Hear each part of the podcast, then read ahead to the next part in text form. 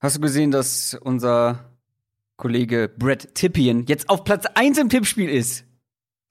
Das hat ihm nochmal frischen Wind gegeben. Das hat ihm Hast du nochmal einen Boost gegeben? Ja. ja. Wir haben ihn wirklich auf Platz 1 unseres Tippspiels gequatscht. Und da sind ja wirklich, keine Ahnung, über 500 Leute auf jeden Fall mit dabei. Und es ist auch so witzig. Ich habe zwar aufgeholt auf dich und bin jetzt nur noch zwei Punkte hinter dir, aber trotzdem trennen uns irgendwie 100 Plätze ungefähr. Das ist, Ja, dieses Mal war es der, der genau der Falschrumweg im Vergleich zum letzten Mal, wo ich letztes Mal kurz vor Spielbeginn noch äh, auf die Bears gegen die Falcons getippt habe.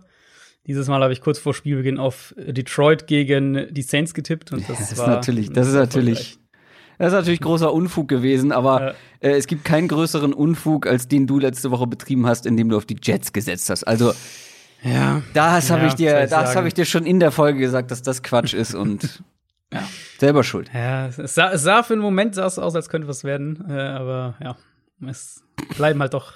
Ja, weil Die Brad, weil Brad Ripien äh, das Spiel eng halten wollte und Spannung Ja, so. haben wollte in einem Thursday Ist, Night eine, Game. ist ein Showman, meinst du? Ja, okay, das kann natürlich sein. Das ist er, das ist er.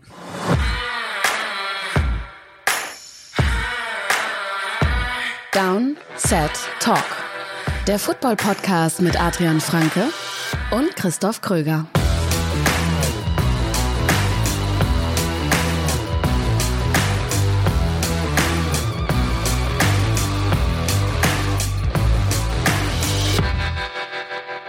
Donnerstag, 8. Oktober 2020. Ihr hört eine neue Folge Down Set Talk, der offizielle NFL-Podcast von The Zone und Spox mit mir, Christoph Kröger und Adrian Franke.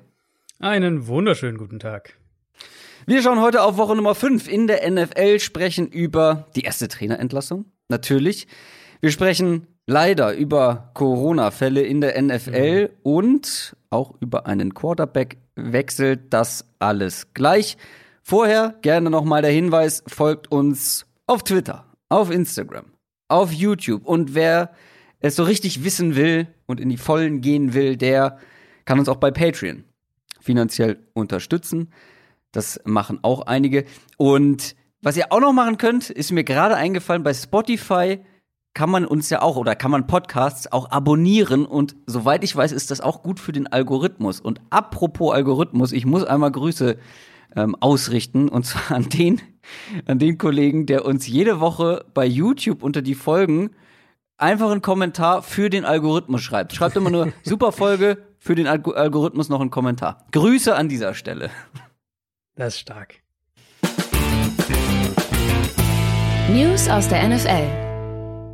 Die Texans sind tatsächlich das erste Team in dieser Ja. Saison, das ihren Trainer entlässt. Und es ist weder Adam Gase und es ist auch nicht Doug Marone. Das waren ja unsere beiden Ja, Tipps. haben direkt Nachrichten gekriegt, äh, beide daneben gehauen. dass wir ja. beide daneben gehauen haben. Aber letztendlich ist es ja eigentlich logisch, weil die Texans sind ein Team, das mit ihrer Spielerqualität eigentlich viel mehr erreichen müsste. Und bei den Jets und bei den Jaguars, also vor allem bei den Jets, würde ich natürlich auch Adam Gase äh, im Amt lassen, damit ich auf jeden Fall den First Pick overall bekomme nächstes Jahr. Aber Texans haben ihren Headcoach entlassen, Bill O'Brien und den GM natürlich auch. Das war ja in ähm, Personalunion der Richtig, Mann. richtig, äh, und ja. jetzt haben sie beides nicht mehr. Also, ich finde, es kam halt trotzdem irgendwie unerwartet und gleichzeitig auch irgendwo nachvollziehbar, weil Genau, das ja. Timing, also es ist natürlich insofern kurios, als dass sie ihn jetzt eineinhalb Jahre schalten und walten haben lassen in dieser Doppelfunktion und halt dann ihn nach vier Spielen zu entlassen. Und natürlich 0 und 4, das ist sicher schlechter als das, was man sich von Houston erwartet, aber ich meine, wo waren sie wirklich Favorit gegen die Vikings halt? Aber Ja. ansonsten würde ich mal sagen, Chiefs, Ravens sicher nicht und Steelers dann in dem Fall wahrscheinlich auch nicht mehr. Ähm, also Bill O'Brien, der Head Coach sozusagen, hätte vermutlich sportlich gesehen eine Chance verdient gehabt, das, ähm, das wieder in die Spur zu bringen. Äh, aber, also Punkt eins, es gibt eben auch Gerüchte, dass es da intern schon wieder gekracht hat. Dieses Mal wohl zwischen O'Brien und JJ Watt, dass es da Ja, und da, Stress gegeben du, haben soll. und da kannst du mal äh, überlegen, wer da am längeren Hebel sitzt. Ja, was wohl auch dann wirklich zu einer zu so einer Art kleinem Spieleraufstand geführt hat. Intern natürlich alles, also ist ja nicht in dem Sinne, ähm, also wir haben ja nichts davon gemerkt, bis jetzt diese Gerüchte nachträglich aufgekommen sind. Und zusätzlich war es vielleicht auch einfach eine Vorsichtsmaßnahme, dass er nicht eben, also Bill O'Brien, der GM jetzt wieder, dass er nicht anfangen kann, noch mehr irgendwie wilde Trades zu machen und, und diese Saison irgendwie zu retten, um mhm. dann noch mehr Draftkapital ähm, zu verbrennen, weil also, was er da halt gemacht hat, bitte? Welches Draftkapital? Ja, von 2022 dann ist es dann ja, wahrscheinlich ja, schon. Ähm, ja, also was er halt da gemacht hat, ist, also er hat halt einfach dieses Team krass an die Wand gefahren. Die, die Clowny-Situation damals, die sie komplett vermasselt haben, ja. der dann ultimativ zum totalen Schnäppchenpreis gegangen ist. Der Hopkins-Deal natürlich, wo auch irgendwas intern vorgefallen ist. Plus, sie wollten ihm eben nicht den Vertrag geben. Dann verkaufen sie ihn auch krass unter Wert. Auf der anderen Seite dann, wenn man es umdreht, dieser brutal teure Trade für Laramie Tunsil, womit dann auch klar war, dass sie ihn zum, zum teuersten Tackle der Liga machen müssen. Ähm, das ist in der Summe ein sehr teures und ein ziemlich altes Team ohne Erst- oder Zweitrunden-Pick im kommenden Jahr. Und ehrlich gesagt auch ohne jetzt eine größere Perspektive, abgesehen eben von Deshaun Watson. Also wenn du jetzt dieses Texans-Team anschaust, wo sind die Säulen, wo du sagst, um die herum baust du auf? Das sind Watson, Tanzel, vielleicht noch, noch ein bisschen was in der O-Line und dann meinetwegen noch ein, zwei von den Receivern, aber ähm, JJ Watt ist, ist in die Jahre gekommen und hat jetzt auch immer mit Verletzungen zu kämpfen gehabt. Generell defensiv, finde ich, gibt es da nicht viel. Jetzt übernimmt Romeo Crennel als Interims-Headcoach, der war ja vorher schon sowas wie O'Briens Stellvertreter, aber das ist ein Team, das eigentlich eben diese Luxussituation hatte, den Franchise-Quarterback gefunden zu haben. Und trotzdem wurde das eben in, in planungstechnischer Zusammenstellungssicht, wurde das einfach komplett gegen die Wand gefahren. Ja. ja. Was, was soll ich dazu sagen? Also unsere Meinung zu ihm und zu dem, was er die letzten Monate und Jahre gemacht hat, ist ja allseits bekannt. Ich habe nur gerade ja, überlegt. Gerade als GM halt, das ist halt. Ja, genau. Coach, ja, aber ganz ehrlich. So Mittelmaß, aber halt, also als Coach, nur als Coach hättest du ihn nicht entlassen damit. Ich meine, man muss auch bedenken, die haben. Ja. Die haben die letzten sechs Jahre haben die fünfmal einen positiven Rekord gehabt und viermal die Division gewonnen. Also natürlich ist eine Division, die nicht gut war, meistens. Aber also von dem von dem Rekord träumen die meisten Teams, muss man auch sagen. Gar keine Frage, aber jetzt hat er ja vor der letzten Woche, vor dem letzten Spiel, das Playcalling an sich gerissen. ja. Und das, was dann im das, Spiel stattgefunden ja. hat, hat mich wahnsinnig gemacht, weil mhm. das war so uninspiriert, wie ich selten eine Offense gesehen habe mit diesem Spielermaterial, was er zur Verfügung ja, hat, mit diesem ja. Receiver, mit diesem Quarterback. Absolut. Deshaun Watson hat den Ball bekommen, hat den Snap bekommen und wusste überhaupt nicht, was er machen wollte. Und das jedes Mal. Und da vertraue ich jetzt einfach mal darauf, dass Deshaun Watson schon den Ball losgeworden wäre, wenn sich eine klare Situation ergeben hätte, wenn sich irgendwie klare Fenster ja, ergeben hätten, wenn ja, sich und alles, alles drumherum, dieses genau. ganze First Down, jedes Mal war gefühlt so ein drei Yard Run, ähm, ohne auch, dass damit irgendwas jetzt aufgebaut worden wäre, also dass sie das dann irgendwie später im Spiel genutzt hätten, um darauf andere ja. Plays aufzubauen. Ja, das war so. Ich finde ich finde eine spannende, eine spannende Frage finde ich, weil du es jetzt eben auch schon gesagt hattest und ich die Diskussion jetzt ein, zwei Mal schon mitgekriegt habe. Was findest du denn attraktiver, wenn du jetzt GM Head Coach wärst? die Jets, wenn sie den Nummer 1 Pick bekommen nach der Saison oder die Texans, die wenig bis keine Ressourcen haben für nächstes Jahr, aber eben den Franchise Quarterback haben? Ja, ich habe darüber schon nachgedacht, einfach ähm, in der Überlegung, wer denn da jetzt Head Coach werden könnte und mhm ich glaube, wir sind beide der Meinung, dass Eric Bieniemy, der Offensive Coordinator der Chiefs, mit der Sean Watson zusammen wirklich was Schönes und diesen schnellen Receiver mit dem ganzen Speed, den sie da haben mhm. ähm, und den receiving starken Backs, die sie da auch noch rumlaufen haben, äh, dass die was Schönes aufbauen könnten. Ähm, aber als GM, lass mich mal überlegen. Also als GM, als Projekt wäre es, glaube ich, wären, glaube ich, die Jets insofern attraktiver, dass du wirklich bei Null anfängst und dir mit einem neuen Quarterback sukzessive ja. was aufbauen kannst. Bei den Texans wirst du automatisch schon einen gewissen Druck haben, weil du hast den Franchise Quarterback, du hast ja, die einzelnen ja. Bausteine, du musst dann auch schon ziemlich schnell erfolgreich sein, ohne dass du Draftkapital zur Verfügung hast.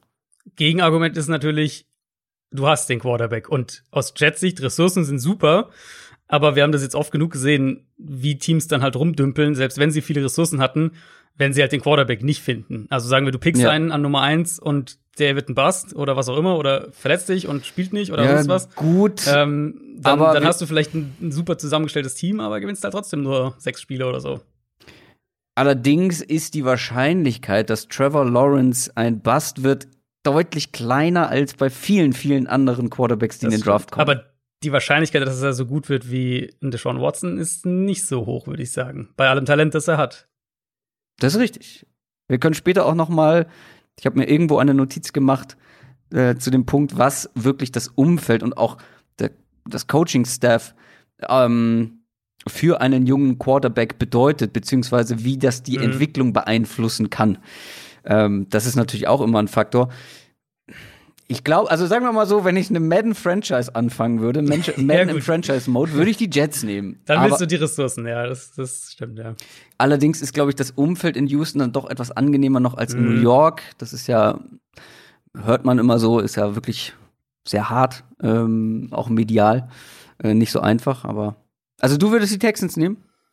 Ich glaube, ich würde die Texans nehmen und lieber sagen, wir machen einen soften Rebuild über ein bis zwei Jahre. Mhm. Ähm, und ja, sind aber dann haben, sind, wenn das funktioniert, sind wir halt sicher, äh, sind wir halt ja. sicher wieder im, im, im Rennen. Und das ist halt wesentlich leichter, sowas, dass sowas funktioniert, als das halt so ein krasser Rebuild, wo du Franchise-Quarterback treffen musst, Headcoach treffen musst, äh, eigentlich dein komplettes Receiver-Core mehr oder weniger austauschen musst, mhm. deine halbe Offensive Line austauschen musst, keine Edge-Rusher hast, Cornerbacks finden, also wo du ja alles ja, ja. neu machen musst, auch wenn du die Ressourcen dafür hast, aber die müssen, also da muss schon sehr viel, müssen schon sehr viele Treffer halt auch dabei sein mit den Ressourcen. Okay, du wählst die einfache Lösung, ich wähle die spannende Lösung. Halten wir das doch fest. Ja, dann ähm, ein anderes nicht so erfreuliches Thema ist auf jeden Fall, dass Corona-Fälle tatsächlich mhm. immer mehr werden in den Teams. Und gerade heute, also Aufnahme ist am Mittwoch, ähm, gerade heute auch gleich bei mehreren Teams neue positive Covid-19-Ergebnisse kamen. Ja, ich hatte da eigentlich schon meine, meine äh, positive Stichpunkte, klingt jetzt irgendwie falsch, meine erfreulichen Stichpunkte zusammen. So, Titans am Dienstag, zweiter Tag in Folge, kein positiver Test bei den Patriots gab es scheinbar weitere, keine weiteren Infektionen, nachdem Cam Newton ja und ein Practice Squad Spieler mhm. positiv getestet worden waren. Und bei den Chiefs nach dem Patriots-Spiel auch keine positiven Tests. Zumindest dieser letzte Punkt ist uns bis jetzt geblieben. Also Kansas City hat jetzt auch heute wieder keine positiven Tests.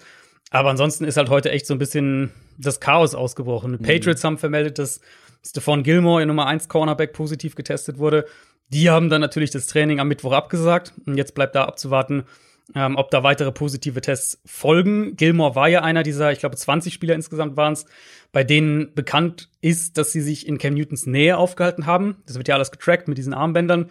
Ähm, aber er wurde natürlich auch am Wochenende und auch dann am Montag ja nochmal getestet und die waren dementsprechend alle negativ, sonst hätte er ja nicht gespielt. Mhm. Und das ist halt einfach die Situation eben, die, die, diese Inkubationszeit ist mehrere Tage und du kannst nie sicher sein, dass ein am Samstag negativ getesteter Spieler auch wirklich am Sonntag nicht infiziert ist, wenn er spielt.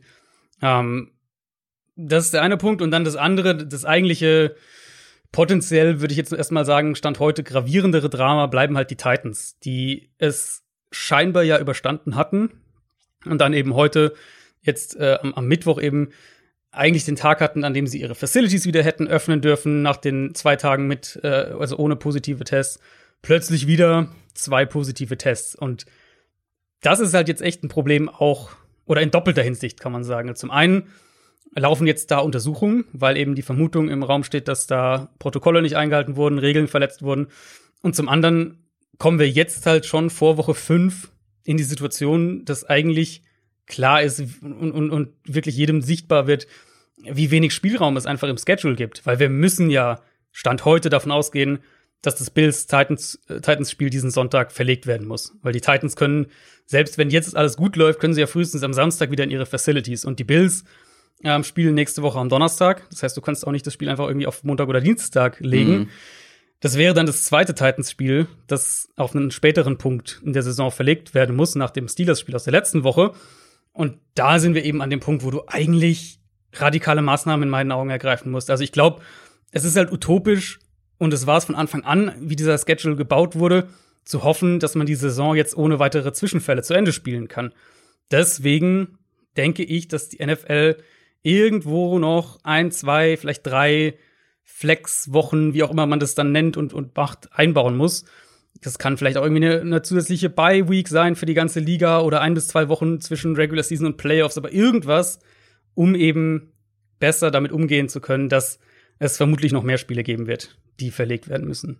Ja, aber wäre es so kompliziert zu sagen, okay, wir planen jetzt mal mit den Playoffs zwei, drei Wochen später, gucken mal, wie wir durchkommen sozusagen. Also hm. macht das einen also, so großen Unterschied, weil man soll es eigentlich nicht meinen, ne? Ich glaube, eine ganz heilige Kuh, die da halt äh, immer noch geschützt wird, ist der Super Bowl am 1. Februar-Wochenende. Äh, und, und eben ja, TV-Deals, die da irgendwie halt mit zusammenhängen. Ich glaube, ich glaub, das dass TV-Sender äh, kompromissbereit wären bei so viel Geld, das um denke ich eben auch. und bei so vielen das Zuschauern. Das denke ich halt auch, ja. Das denke ich eben auch. Und ich glaube auch, dass der Weg letztlich, um diese TV-Gelder zu sichern, sozusagen, dass der halt eher wäre, zu sagen, wir sind jetzt flexibler, wir, genau. wir dehnen die Saison irgendwie um insgesamt, weiß ich nicht, drei Wochen aus, vier Wochen sogar. Ja, bevor alles abgesagt werden muss. Statt. Genau. Und du kein genau. Keine Kohle ja. bekommst. Ja. Genau. Und äh, dann das dritte Team, um das noch zu erwähnen, die Raiders hatten auch einen positiven Fall und dementsprechend auch da ähnlich, äh, nicht ganz so gravierend wie bei den Patriots, aber ähnliche Situationen, dass natürlich jetzt erstmal geschaut werden muss, ob weitere positive Tests noch folgen. Ja, es ist gleich doppelt schlecht, dass Stefan Gilmore immer den Wide Receivers so wenig Separation zulässt. Ja, also vor allem, ähm, vor allem diese Szene halt nach dem Spiel. Hast du gesehen, ja, auf ja, Social ja. Media ging es schon rum, wo er halt wirklich quasi Patrick Mahomes ins Ohr flüstert, so mehr oder weniger. Da, ähm, ja, das könnte ich mir auch vorstellen, dass die Liga da äh, das künftig untersagen wird, dass die Teams dann nach dem Spiel so zusammenkommen. Eine Sache, die ich schon im YouTube-Livestream am vergangenen Sonntag angesprochen hat, ist, ich verstehe halt nicht, wie, ja, ich weiß, dass eine Bubble wie in der NBA in so einem Konstrukt mhm. wie der NFL mit so vielen Beteiligten einfach nicht möglich ist in dieser Form. Ja. Alles schön und gut. Jeder ist aber für sich selber verantwortlich. Seines Mitarbeiter, seine, seines Spieler und so weiter. Jeder könnte ja aber in meinen Augen dafür sorgen, dass das Infektionsrisiko so klein wie möglich gehalten wird, weil es muss ja von außen reingetragen werden. Und du wirst doch wohl in der Lage sein, die September, Oktober, November, Dezember, also für viele Teams nur vier Monate, diese vier Monate wirklich nur irgendwie vom Haus zu den, zu dem, zum Vereinsgelände hin und her zu pendeln und nicht. Ja, gut, aber du hast halt Family, ja. Dein Kind ist in der Schule und äh, die Frau geht vielleicht auch arbeiten. Da muss man also, sich vielleicht mal abschotten. Ich meine, da hängt so viel dran. Du bist verantwortlich als einzelne Person für so viele Beteiligte. Und Ja. das ist halt das Blöde an einem Virus, der verbreitet sich halt Ja. sehr schnell, sehr einfach, gerade wenn du in einem, in einem Footballteam zusammen bist. Also, ich also ich könnte nicht. mir vorstellen, wenn, wenn wir jetzt die Saison, wenn die Saison wieder jetzt in die Spur findet und, und weiterläuft normal, ähm, dass wir, dass wir Richtung Playoffs von so einer Bubble reden. Ich könnte mir vorstellen, dass sie dann sagen, muss. wir machen irgendwie eine Woche Pause dann oder wie auch immer oder, oder ein paar Tage, um sicherzustellen, dass alle Teams negativ Mhm, sind. mhm. Und dann die Playoff-Teams kommen dann in der Bubble. Das könnte ich mir durchaus Ja. vorstellen, was ja auch deutlich einfacher machbar ist. Und da sind die Spieler ja dann auch eben nur ähm, ja vier Wochen, wie auch immer, wie das dann immer genau aufgebaut ist, vier Wochen, fünf Wochen weg Ja. ähm, von ihrer Familie und halt nicht vier Monate, wie es dann ja jetzt der Fall wäre. Äh, ja, aber es gibt keine einfache Lösung und das, das Problem ist eben immer, du hast halt sehr, sehr viele einzelne Teile. Und Mhm. wenn es sehr viele einzelne Teile gibt, dann gibt es eben auch sehr viele mögliche Schwachstellen. Ja. Kommen wir zum Washington Football Team, denn da gab es, wie ich finde, schon eine Überraschung, weil das ist ein Team im absoluten Umbruch und da wird jetzt der Rookie Quarterback gebencht. Ja, ich meine, wir hatten das ja so ein bisschen. Nee, Rookie ist Quatsch letzte übrigens. Woche. Äh, Second Year, stimmt, ja. Mhm. Gefühlt Rookie. letzte, ja, äh, letzte Woche ja schon mal thematisiert, dass sich das so ein bisschen abzeichnet, dass Ron Rivera das angedeutet hat und ähm, Haskins hat auch nicht gut gespielt, Nein. überhaupt keine Frage.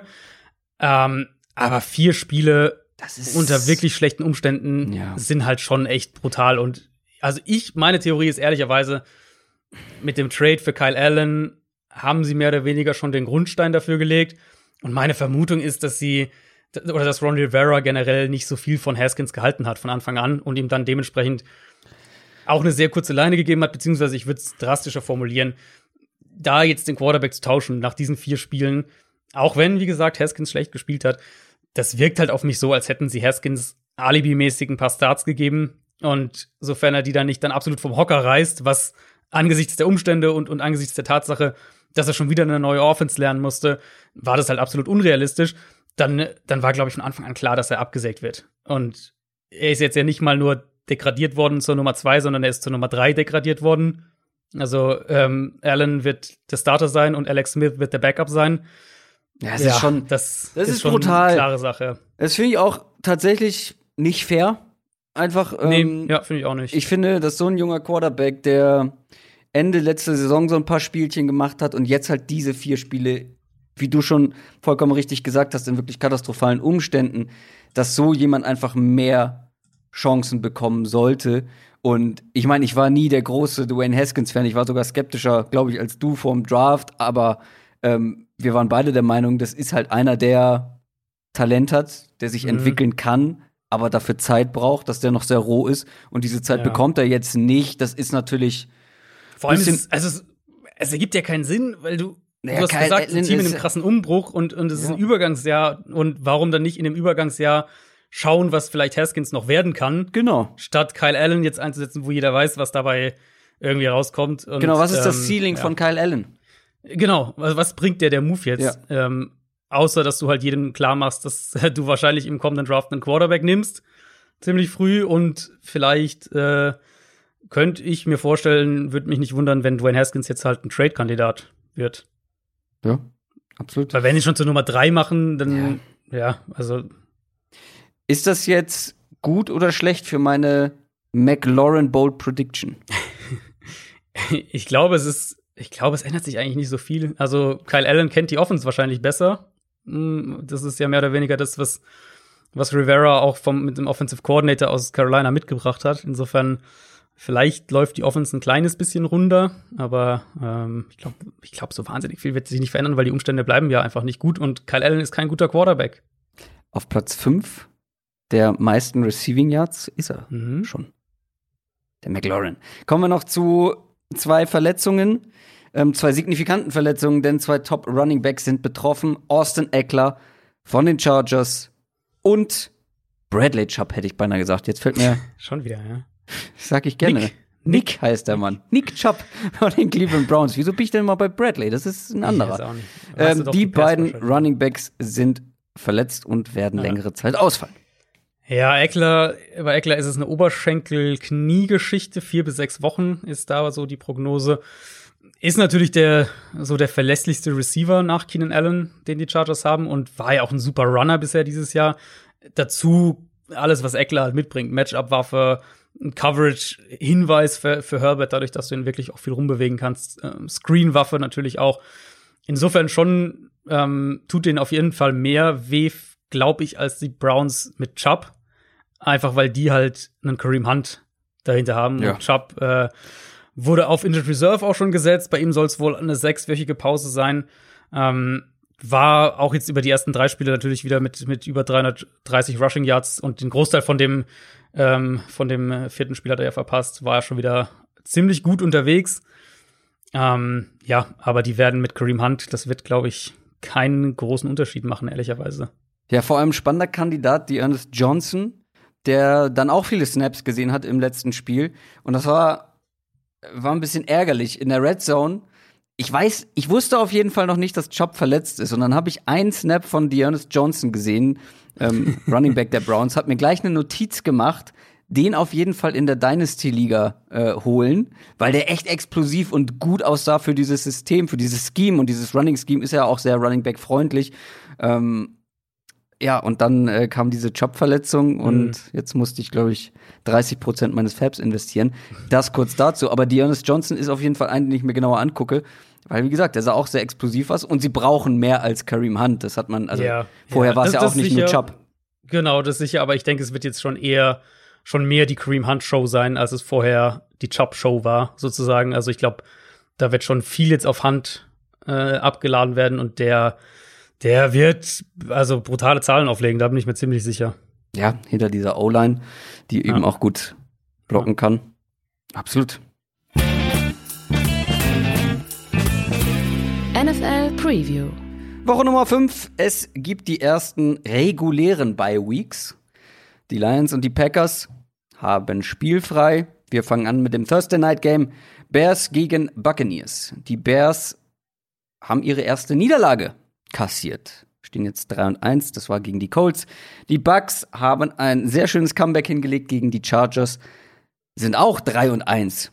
Ja, gleiche Records, ganz andere Vorzeichen bei diesen beiden Teams, denn bei den Bears war Nick Foles am Start und war Nick Foles typisch unterwegs. Wir hatten den guten Auftritt gegen die Falcons und jetzt Ja. hatten wir den sehr schlechten Auftritt gegen die Colts. Ja, das sah wirklich nicht gut aus und diese Bucks Defense, auf die er jetzt trifft, kann einem auch ganz schöne Probleme bereiten. Ähm, sah zwar gegen die Chargers, vor allem in der ersten Halbzeit nicht unbedingt danach aus, aber ist aktuell eine der besseren Defenses in der ganzen Liga. Und worauf ich mich besonders freue, beziehungsweise Bears-Fans sich wahrscheinlich nicht freuen, ist diese Front der Buccaneers gegen die Bears-Line. Und ich glaube, das kann schon spielentscheidend sein. Ja, ähm, bei Chicago wird mich wirklich interessieren, was der Gameplan da war gegen die Colts, weil von außen betrachtet und ich, mir, mir haben das dann Bears-Fans auch bestätigt. Äh, also es ist keine, es ist keine Bears von außen reine von außen Beobachtung. Da hat jeglicher Rhythmus irgendwie gefehlt. Es waren Deep Shots für Foles und zwar gar nicht wenige, aber drumherum irgendwie viel Stückwerk, so kein kein übergreifender Plan. So hat es jedenfalls gewirkt. Und dieses Matchup, was du jetzt gerade schon angesprochen hast, wird halt super spannend diese Woche, weil Foles war auf jeden Fall schlecht gegen die Colts. Und das hatte ich in der Preview letzte Woche so ein bisschen auch gesagt, dass diese Colts Defense, Foreman Rush, disziplinierte Zone Coverage, eher auf Sicherheit bedacht dahinter, dass das eigentlich kein gutes Matchup für Foles Stil ist. Und jetzt kommt halt aus schematischer Sicht quasi das genaue Gegenteil zu dieser Colts Defense mit Tampa Bay. Eine Defense, die fast 40 Prozent der gegnerischen Dropbacks blitzt, die ähm, als eine von nur drei Defenses bei unter 30 Prozent der gegnerischen Drives Punkte zulässt. Also die Punkte, die sie zulassen, kommen dann halt auch oft bei Big Plays. Das Chargers-Spiel war ja eigentlich wirklich die perfekte Veranschaulichung davon. Ähm, sprich, das könnte auf jeden Fall ein unterhaltsames Spiel werden, weil das wissen wir auch. Foles hält den Ball auch lange genug dann in der Pocket, dass, ähm, dass die Bucks ihn sicher das ein oder andere Mal erwischen werden mit dem Pass Rush. Auf der anderen Seite ist so eine diese Art der aggressiven Defense ist eigentlich genau das, was ähm, was Nick Foles am meisten liegt und wo er dann auch ein paar Blitzes hier und da bestrafen wird. Und die die Bucks hatten echt auch einige ziemliche schwache Vorstellungen in der Secondary gegen die Chargers und das kann dann halt gegen einen Nick Foles, der da unbeeindruckt den Ball tief wirft und einen Aaron Robinson kann das äh, kann das dann auch teuer werden. Ja. Ähm, da bin ich sehr gespannt drauf, äh, auch wie sich die Bucks Defense dann schlägt, weil wie gesagt, gegen die Chargers, vor allem in Halbzeit 1, war es ein bisschen löcherig. Die Bears Defense auf der anderen Seite war ja ehrlich gesagt noch so ein bisschen der Lichtblick in diesem Spiel. Aber jetzt kommt halt so ein ja, kochend heißer Tom Brady um die Ecke, der wirklich gut drauf ist, äh, letzte Woche auch sehr gut aussah. Ähm, zwar auch ungewöhnliche Fehler macht, aber das scheint irgendwie diese Bugs Offense zu sein, dass ab und zu mal so ein Ja. Pick Six mit Tiefe dabei sein Outroutes, muss. die, diese tiefen Outroutes müssen sie einfach aus dem Playbook streichen. Ich Ja. glaube, das war jetzt ein zweiter Pick in der Saison bei genau diesem, genau dieser Route.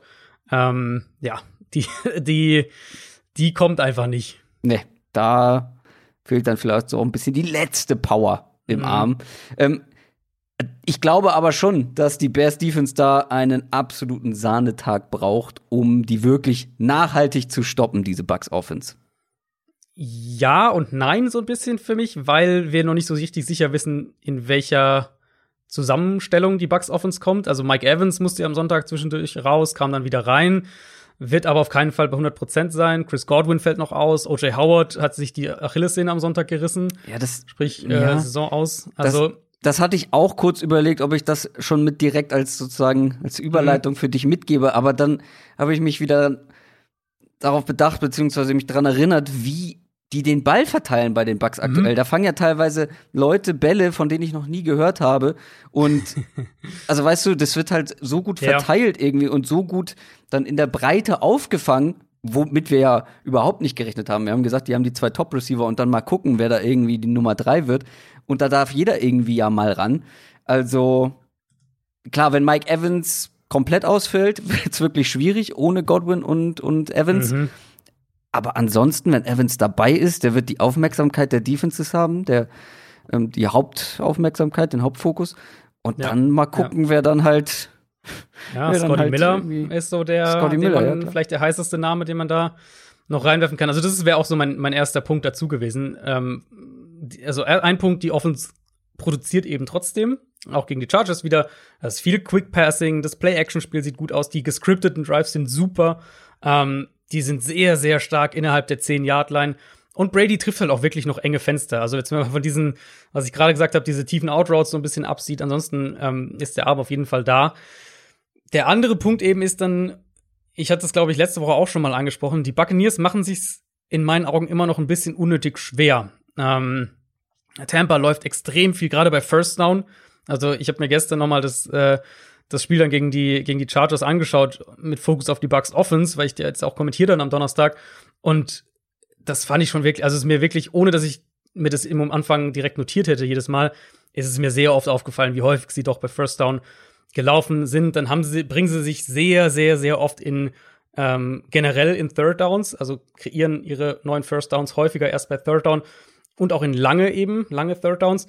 Und das halt mit einer Offensive Line, die jetzt nicht super stabil ist. Also da ist so für mich ein bisschen der Ansatz für die mhm. Bears, wenn du dieses Early Down Run Game von den Bucks stoppen kannst und dann bei Third Down der Pass Rush gewinnt. Ich glaube, das ist so ein bisschen der Ansatz für Chicago, um, äh, um defensiv das Spiel offen zu halten. Ja, mit Kalin Mack und äh, Kim Hicks ist man da jetzt genau. auch nicht gerade schlecht aufgestellt. Genau. Also meine quasi Zusammenfassung der Überlegung ist, wenn also ich glaube, dass Nick Foles so ein bisschen der X-Faktor in diesem ganzen Spiel ist, weil wenn der so ein Ganzlinger Spiel hat, wie du es ja auch schon angesprochen hast, mhm. wo, also das kann er ja haben, wo er wirklich regelmäßig ja. da die ja, Big Plays rausballert, weil durch den Blitz ist dann einer tief frei, keine Ahnung. Und die selber, die Bears selber, diesen Druck irgendwie umgehen können, den sie definitiv bekommen werden von diesem aggressiven, von dieser aggressiven Bucks Defense da habe ich halt meine Zweifel so ein bisschen dran. Dann haben sie, hm. glaube ich, eine Chance, aber im Normalfall eigentlich muss das eine ganz klare Sache für die Bucks sein. Ich glaube, das wird ein bisschen engeres Spiel und es wird ein High-Scoring-Spiel. Ich könnte mir vorstellen, das wird so ein 30-27 für Tampa. Dann muss, dann darf Nick Foles keinen schlechten Tag haben. Wir das ist richtig. Wenn Nick Foles einen schlechten Tag hat, und das ist aber, ich meine, das kann man jetzt in den allermeisten Bear, Bears Previews sagen und das äh, deckt sich auch mit unserer ganzen Nick Foles-Analyse äh, schon seit über anderthalb Jahren im Prinzip, dass Nick Foles halt ein inkonstanter Quarterback ist und das wird sich auch nicht mehr ändern. Mal gucken, wie viele Kommentare und Nachrichten wir jetzt wieder bekommen, dass Nick Foles ja gar nicht inkonstant sei. Ähm, ach so, ich muss einen Knopf drücken. da war was. Moment.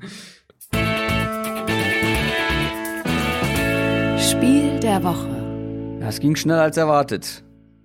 An dieser Stelle kommt das Spiel der Woche das wir etwas ausführlicher als alle anderen besprechen werden. Und wir haben uns für Browns gegen Coles entschieden.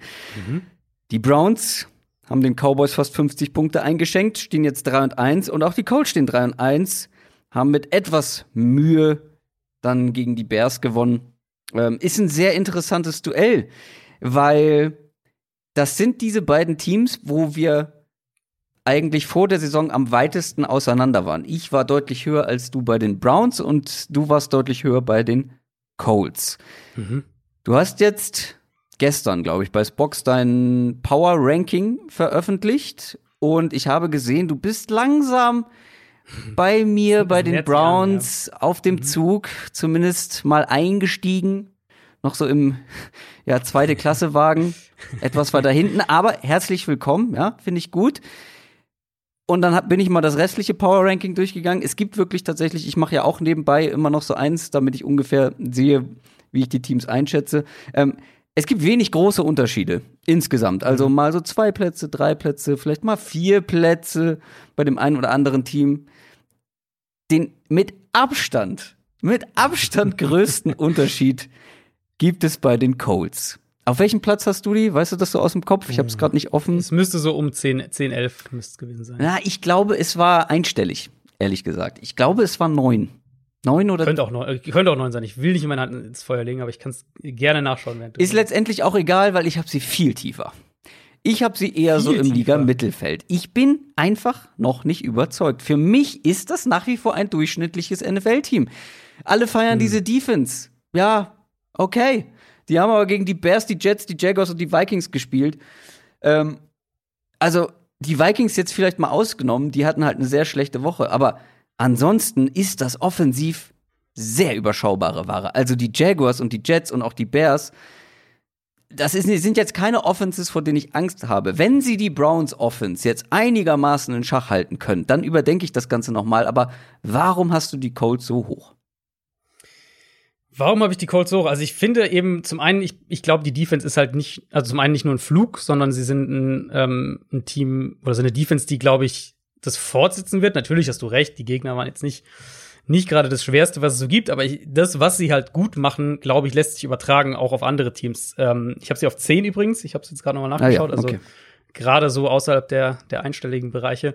Ähm, ja, Top und dann 10 Team. bei der Offense, bei der Offense gehen wir halt, glaube ich, einfach ein bisschen, ein bisschen auseinander. Also ich sehe deinen Punkt natürlich, die Offense haut dich halt nicht vom Hocker. Ähm, und Philip Rivers auch spielt halt jetzt nicht irgendwie mega gut, aber er spielt jetzt auch nicht schlecht. Er ist halt so ein bisschen mittendrin.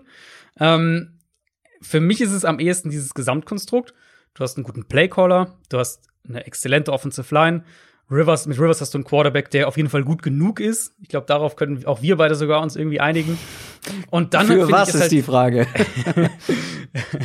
um Spiele zu gewinnen. Ähm, und Mhm. dann hast du halt, finde ich, den Faktor T.Y. Hilton, der bisher quasi nicht in der Saison angekommen ist, irgendwie ja. äh, wo ich mir auch noch deutlich mehr dann erwarte. Plus eben das Backfield, was gut ist, die Titans, die ganz gut sind. Sie hatten jetzt natürlich auch schon Verletzungspech bei den Wide Receivers. Also ich finde, es ist halt so ein Team, wo die Defense bisher sicher besser aussieht, als sie tatsächlich ist, aber glaube ich trotzdem so eine, so eine Top, ich sag's mal Top 8 Defense auf die Saison gesehen sein kann. Und die Offense halt irgendwie so die zwölf beste Offense oder sowas in der Richtung. Und das ist dann so halt grob sich auf Platz 10 einpendelt. Ich glaube halt, oder ich kann mir sehr gut vorstellen, dass das gegen richtig gute Defenses schwierig wird. Die Frage ist nur, ist die Browns Hm. Offense eine richtig gute? Sie sah jetzt in den letzten zwei Wochen richtig gut aus, vor allem am Boden. Also das Rushing Game, wir haben jetzt ja kurz in den News schon drüber gesprochen, jetzt ohne Nick Mhm. Chubb, aber das hat man auch im letzten Spiel schon gesehen, dass Ja. dieses Scheme einfach wirklich Räume öffnet, dass diese Line Räume öffnet und dann wirklich nicht mehr ganz so wichtig ist, wer da im Backfield steht. Und vor allem, wenn der Ersatz dann Kareem Hunt ist, der halt individuell auch noch sehr, sehr gut ist. Die laufen den Ball verdammt stark. Wie siehst du dieses Matchup? Diese Browns Offense gegen die Colts Ja. Offense? Wo kann die Colts Offense vielleicht attackieren? Beziehungsweise was kann die Browns Offense besser machen als jetzt viele andere Offenses gegen die Colts in den vergangenen Wochen? Also generell mag ich das Matchup sehr. Ähm, ich fand es auch eine, ich fand es also einmal eine sympathische Wahl für ein Spiel der Woche, weil es jetzt so zwei Teams sind, die man nicht oft in der Kategorie, glaube ich, dabei hat. Aber ähm, vom Matchup her finde ich, ist es eigentlich fast das Beste diese Woche. Auf jeden Fall das ausgeglichenste mit das ausgeglichenste. Und ähm, Ja. Dieses Matchup auch, also auf beiden Seiten des Balls, aber gerade Browns Offense gegen Colts Defense finde ich halt super spannend. Du hast auf jeden Fall recht, die Browns Offense kommt immer mehr in Fahrt. Das sieht zum Teil richtig gut aus. Das Cowboys-Spiel war sicher da so eine Art äh, Dosenöffner. Best Case irgendwo. Ja, kann auch ein Dosenöffner sein. Wenn man sich das nochmal anschaut, ich habe ähm, in meiner Kolumne bei Spox diese Woche am Dienstag habe ich da ein bisschen drüber geschrieben. Ähm, wirklich dominant im Zone-Blocking. Also da sind wirklich Plays, wo die die Defensive Line irgendwie drei, vier Yards vom Ball wegschieben. Aber sie haben das halt auch super mit Power-Konzepten kombiniert. Dann hast du Blocker, die irgendwie aus allen Richtungen kommen. Play-Action, was auf beiden aufbaut, also Zone und Power.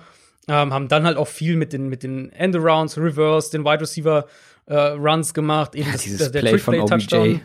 Genau, genau, das kommt noch dazu. Und dieser Beckham Run ganz am Ende, Hm. den haben sie genau so auch schon früher im Spiel einmal gespielt. Da war es auch so ein 20 Yard oder 25 Yard Run für Odell Beckham. Genau dieses, genau das gleiche Blocking äh, in, bei dem Play gehabt, genau das gleiche Blocking Design. Beckham selbst kommt immer besser rein und die Offensive Line ist halt einfach Top 3 in der NFL aktuell. Das muss man ganz klar so sagen für die Browns. Sprich, die Offense läuft wirklich rund in ihrer ganzen Herangehensweise, wie alles aufeinander aufbaut. Ähm, aber es fängt für mich halt alles in dem Fall mit der Offensive Line tatsächlich auch an. Und da, da ist es für mich eben so mit das Matchup dieser Partie und eigentlich des ganzen Spieltags.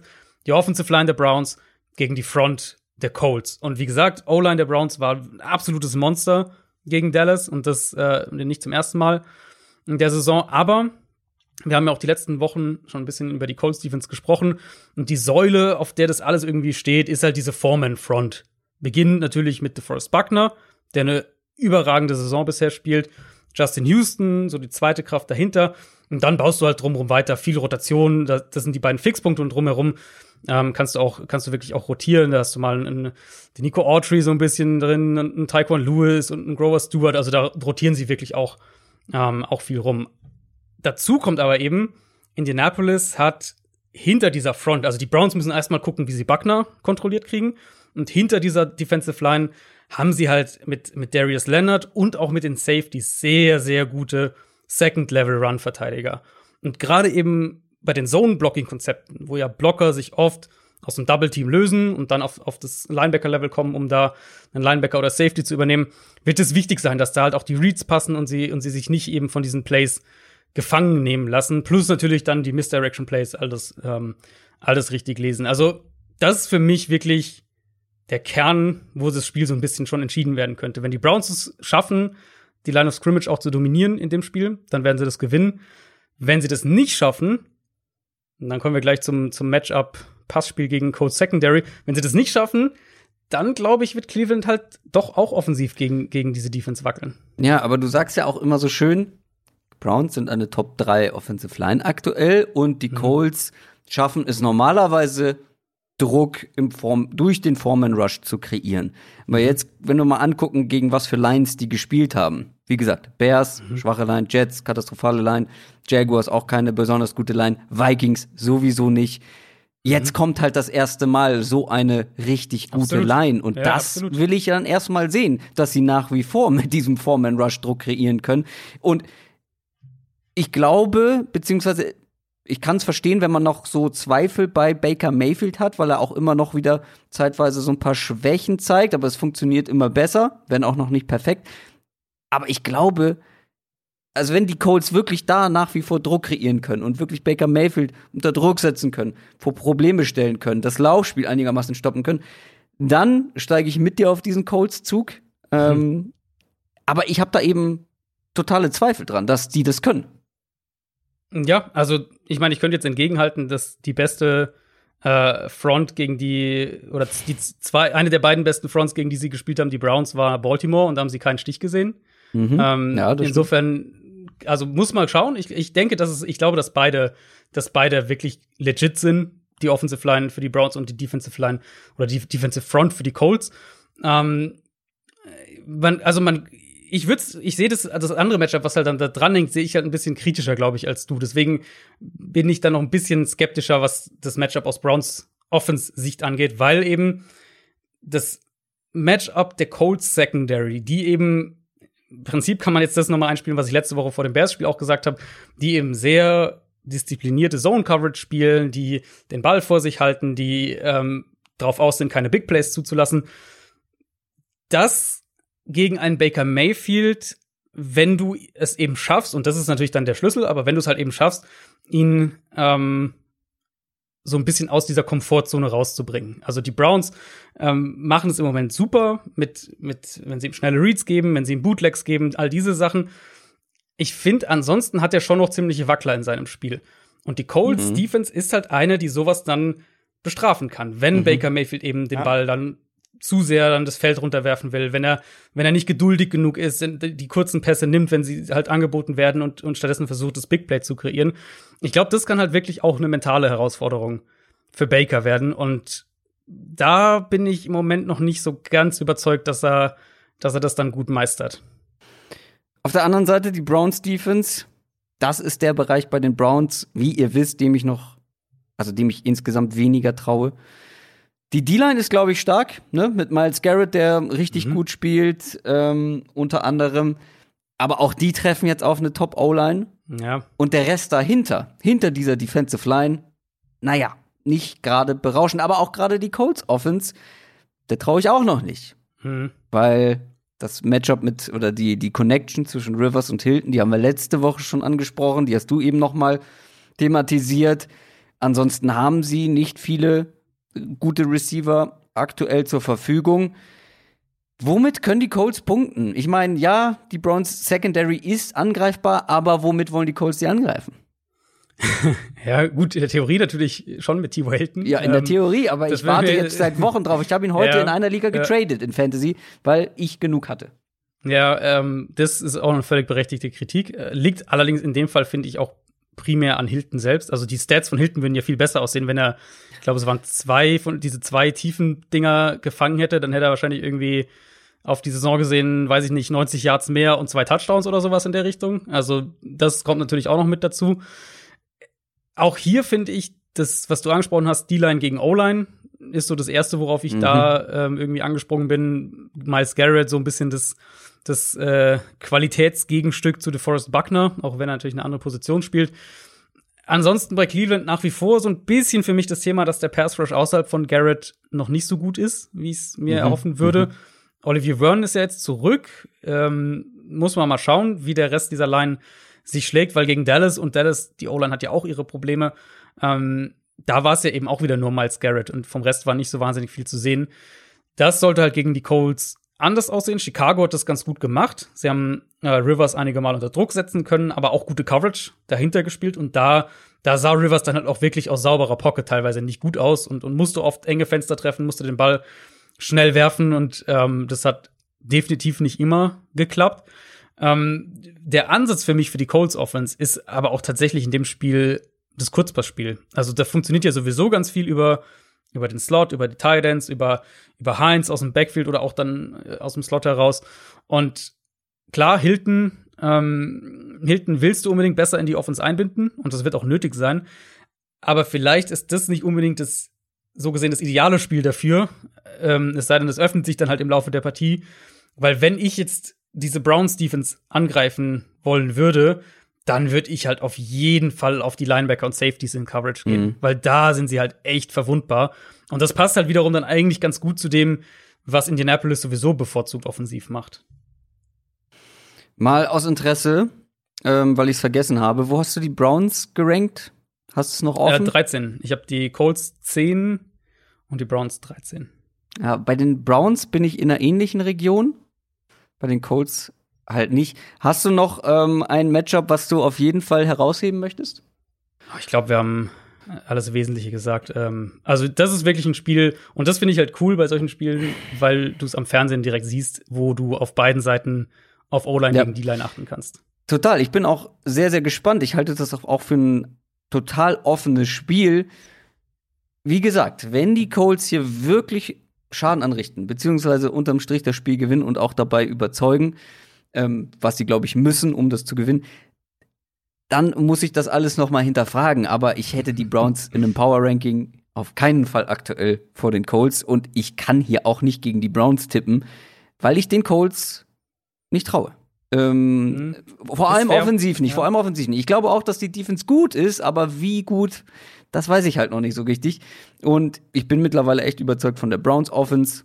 Das kann ein sehr enges Spiel werden, aber am Ende glaube ich schon die Browns. 4 und 1, die Browns, das wäre doch mal was. Das war mal ein Rekord, den hat man auch lange nicht mehr in Die, Cleveland die gehabt. brechen doch gerade schon diverse äh, hier das erste Mal Ja, ja. Positiver Rekord seit sonst, Mhm. genau, und das erste Mal drei Spiele in Folge gewonnen. Ich glaube, seit den 60ern oder irgendwie sowas. äh, ich weiß nicht genau, ob das stimmt, aber irgendwas sowas in der Richtung hatte ich, äh, hatte ich aufgeschnappt. Also, ja, Browns. Ich hatte die Frage in meiner Kolumne, ob ich den Browns die Playoffs zutraue, und ehrlich gesagt, ich traue sie ihnen mittlerweile zu. Mhm. Dann weiß ich nicht, wie du die Colts höher haben kannst. Aber gut, ähm, vielleicht sprechen wir ja später noch mal über dieses Spiel in einer anderen Rubrik. Spiel der Woche. Kommen wir zu den restlichen Spielen. Falcons gegen Panthers. Die Falcons sind 0 und 4 nach einer Klatsche, die sie sich bei den Packers abgeholt haben. Und die Panthers haben, surprise, surprise, wieder gewonnen. Stehen jetzt 2 und 2. Das könnte ein sehr unterhaltsames Spielchen werden, ehrlich gesagt. Ähm, warum die Falcons, ehrlich gesagt, ähm, oder ehrlich gefragt, vielmehr, ihren Head Coach noch nicht entlassen haben, ich weiß es nicht. Ich äh, bin überfragt, weil mit dieser Offense solltest du besser als 0 und 4 dastehen aus diesen vergangenen Spielen. Jetzt Ja. kommen die Panthers. Ich bin ehrlich, das könnte der Todesstoß für Dan Quinn und für die Falcons und auch für diese Saison vielleicht sein, weil ähm, die Panthers sind gerade offensiv besser, als das viele gedacht hätten. Und die Defense der Falcons ist einfach nur unfassbar schlecht. Was die gegen die Packers gespielt haben, Mhm. habe ich selten gesehen, Brutal. sowas in der Absolut NFL. brutal. Ja, also ein Packers-Team ohne Devante Adams, ohne Alan Lazard. Das heißt, du musstest irgendwie, du musstest keine gesonderten Ressourcen in spezifische Coverage investieren, musstest nicht einen Spieler besonders ausschalten. Und trotzdem war da halt echt ein Coverage-Bust nach dem nächsten. Und klar, Verletzungen, Thema, die Safeties haben gefehlt. AJ Terrell hat gefehlt, der Darquise Denard hat gefehlt, den hatten wir ja auch schon thematisiert. Also da war schon viel Qualität auch weg in der Secondary. Dann noch hat sich Kasi noch im, im Laufe des Spiels verletzt, auf dem Safety. Hat sich auch die Achillessehne gerissen. Also klar, alles fair. Aber, Aber, das erklärt keine war halt so- Coverage-Busts, weil eigentlich musst du dein Team, musst du alle, die da Ja. sind, so auf einen Nenner bringen, An dass sich, nicht so viele klar. Coverage-Busts irgendwie in Klar, einem Gefahr- Spiel vorfallen. Die Gefahr steigt natürlich, wenn die Backups halt drin sind, dass dann, dass dann sowas Keine passiert. Frage. Aber, Aber ähm, ja, also es, das ist auch wirklich nur eine kleine Mini-Erklärung dafür, warum es so eklatant war. Der, der Grundtenor bleibt ja gleich. Das ist ein, ein Team, was seit Jahren keine vernünftige Defense hat unter einem defensiven Headcoach. Und ähm, mein Terrell könnte jetzt vielleicht zurückkommen von den Safeties, könnte auch, äh, ich glaube, Keanu Neal könnte zurückkommen, vielleicht auch Ricardo Allen. Insofern ein bisschen Qualität kommt da zurück, aber du spielst halt jetzt gegen eine Panthers Offense, die ähm, gegen Arizona extrem leichtes Spiel hatte, was für mich ehrlicherweise ein bisschen mehr an der Cardinals Defense lag als jetzt an den Panthers, auch wenn der, der offensive Gameplan und, und das Playcalling hat, hat super funktioniert für Carolina, überhaupt keine Frage. Die sind halt relativ, also eigentlich sind sie relativ simpel in dem, was sie machen, die Panthers, aber das machen sie halt sehr gut. Die haben gute Play-Designs, bauen die hier und da immer wieder mal ein, überraschen so. Und ansonsten arbeiten sie halt viel mit diesen ganzen Crossern, nutzen dann den Speed ihrer Receiver nach dem Cat Catch. Ähm, die die Play-Action in der Red Zone funktioniert super. Offensive Line hat sich stabilisiert. Und Bridgewater macht halt nicht viel, aber er verteilt den Ball gut und schnell. Und das ist ja auch so ein bisschen das, was man, was man von Bridgewater, denke ich, so erwarten durfte. Man erkennt halt einen Plan und sie kreieren Probleme. Und ich glaube, das reicht halt ich echt, um Atlantas Defense richtig in Schwierigkeiten zu bringen. es ist auf der anderen Seite eine Farce, dass man mit der Kombi Julio Jones und Matt Ja. Ryan eigentlich ja nur so eine richtig starke Saison zustande bekommen hat. Und das wird auch diese Saison nicht ändern. Julio hat Probleme. Ähm, Hamstring ist, glaube ich. Und Kevin Ridley ist auch oder war angeschlagen, jetzt im letzten Spiel beide angeschlagen. Das hat man dann auch gemerkt. Dann war die Falcons, Falcons Offense nicht mehr ganz so explosiv, nicht mehr ganz viel Firepower. Trotzdem gegen diese Panthers Defense sollten sie schon was bewegen können. Die Panthers Defense ist jetzt vielleicht nicht so, hat sich ganz gut entwickelt vielleicht, aber trotzdem, die Falcons Offense sollte auch hier punkten können. Sollte eigentlich, ja. Aber ehrlicherweise dachte ich das auch gegen die Packers, die ja durchaus auch defensiv angreifbar sind. Ja, aber wenn Ähm, Julio und Ridley angeschlagen ja. sind, ich glaube, Gage war auch äh, in irgendeiner Form Klar, verletzungsgeplagt. Kommt, kommt halt auch noch dazu. Also Julio kann auch gut sein, dass der wieder ausfällt. Der Ja. hat jetzt heute auch wieder nicht trainiert am Mittwoch.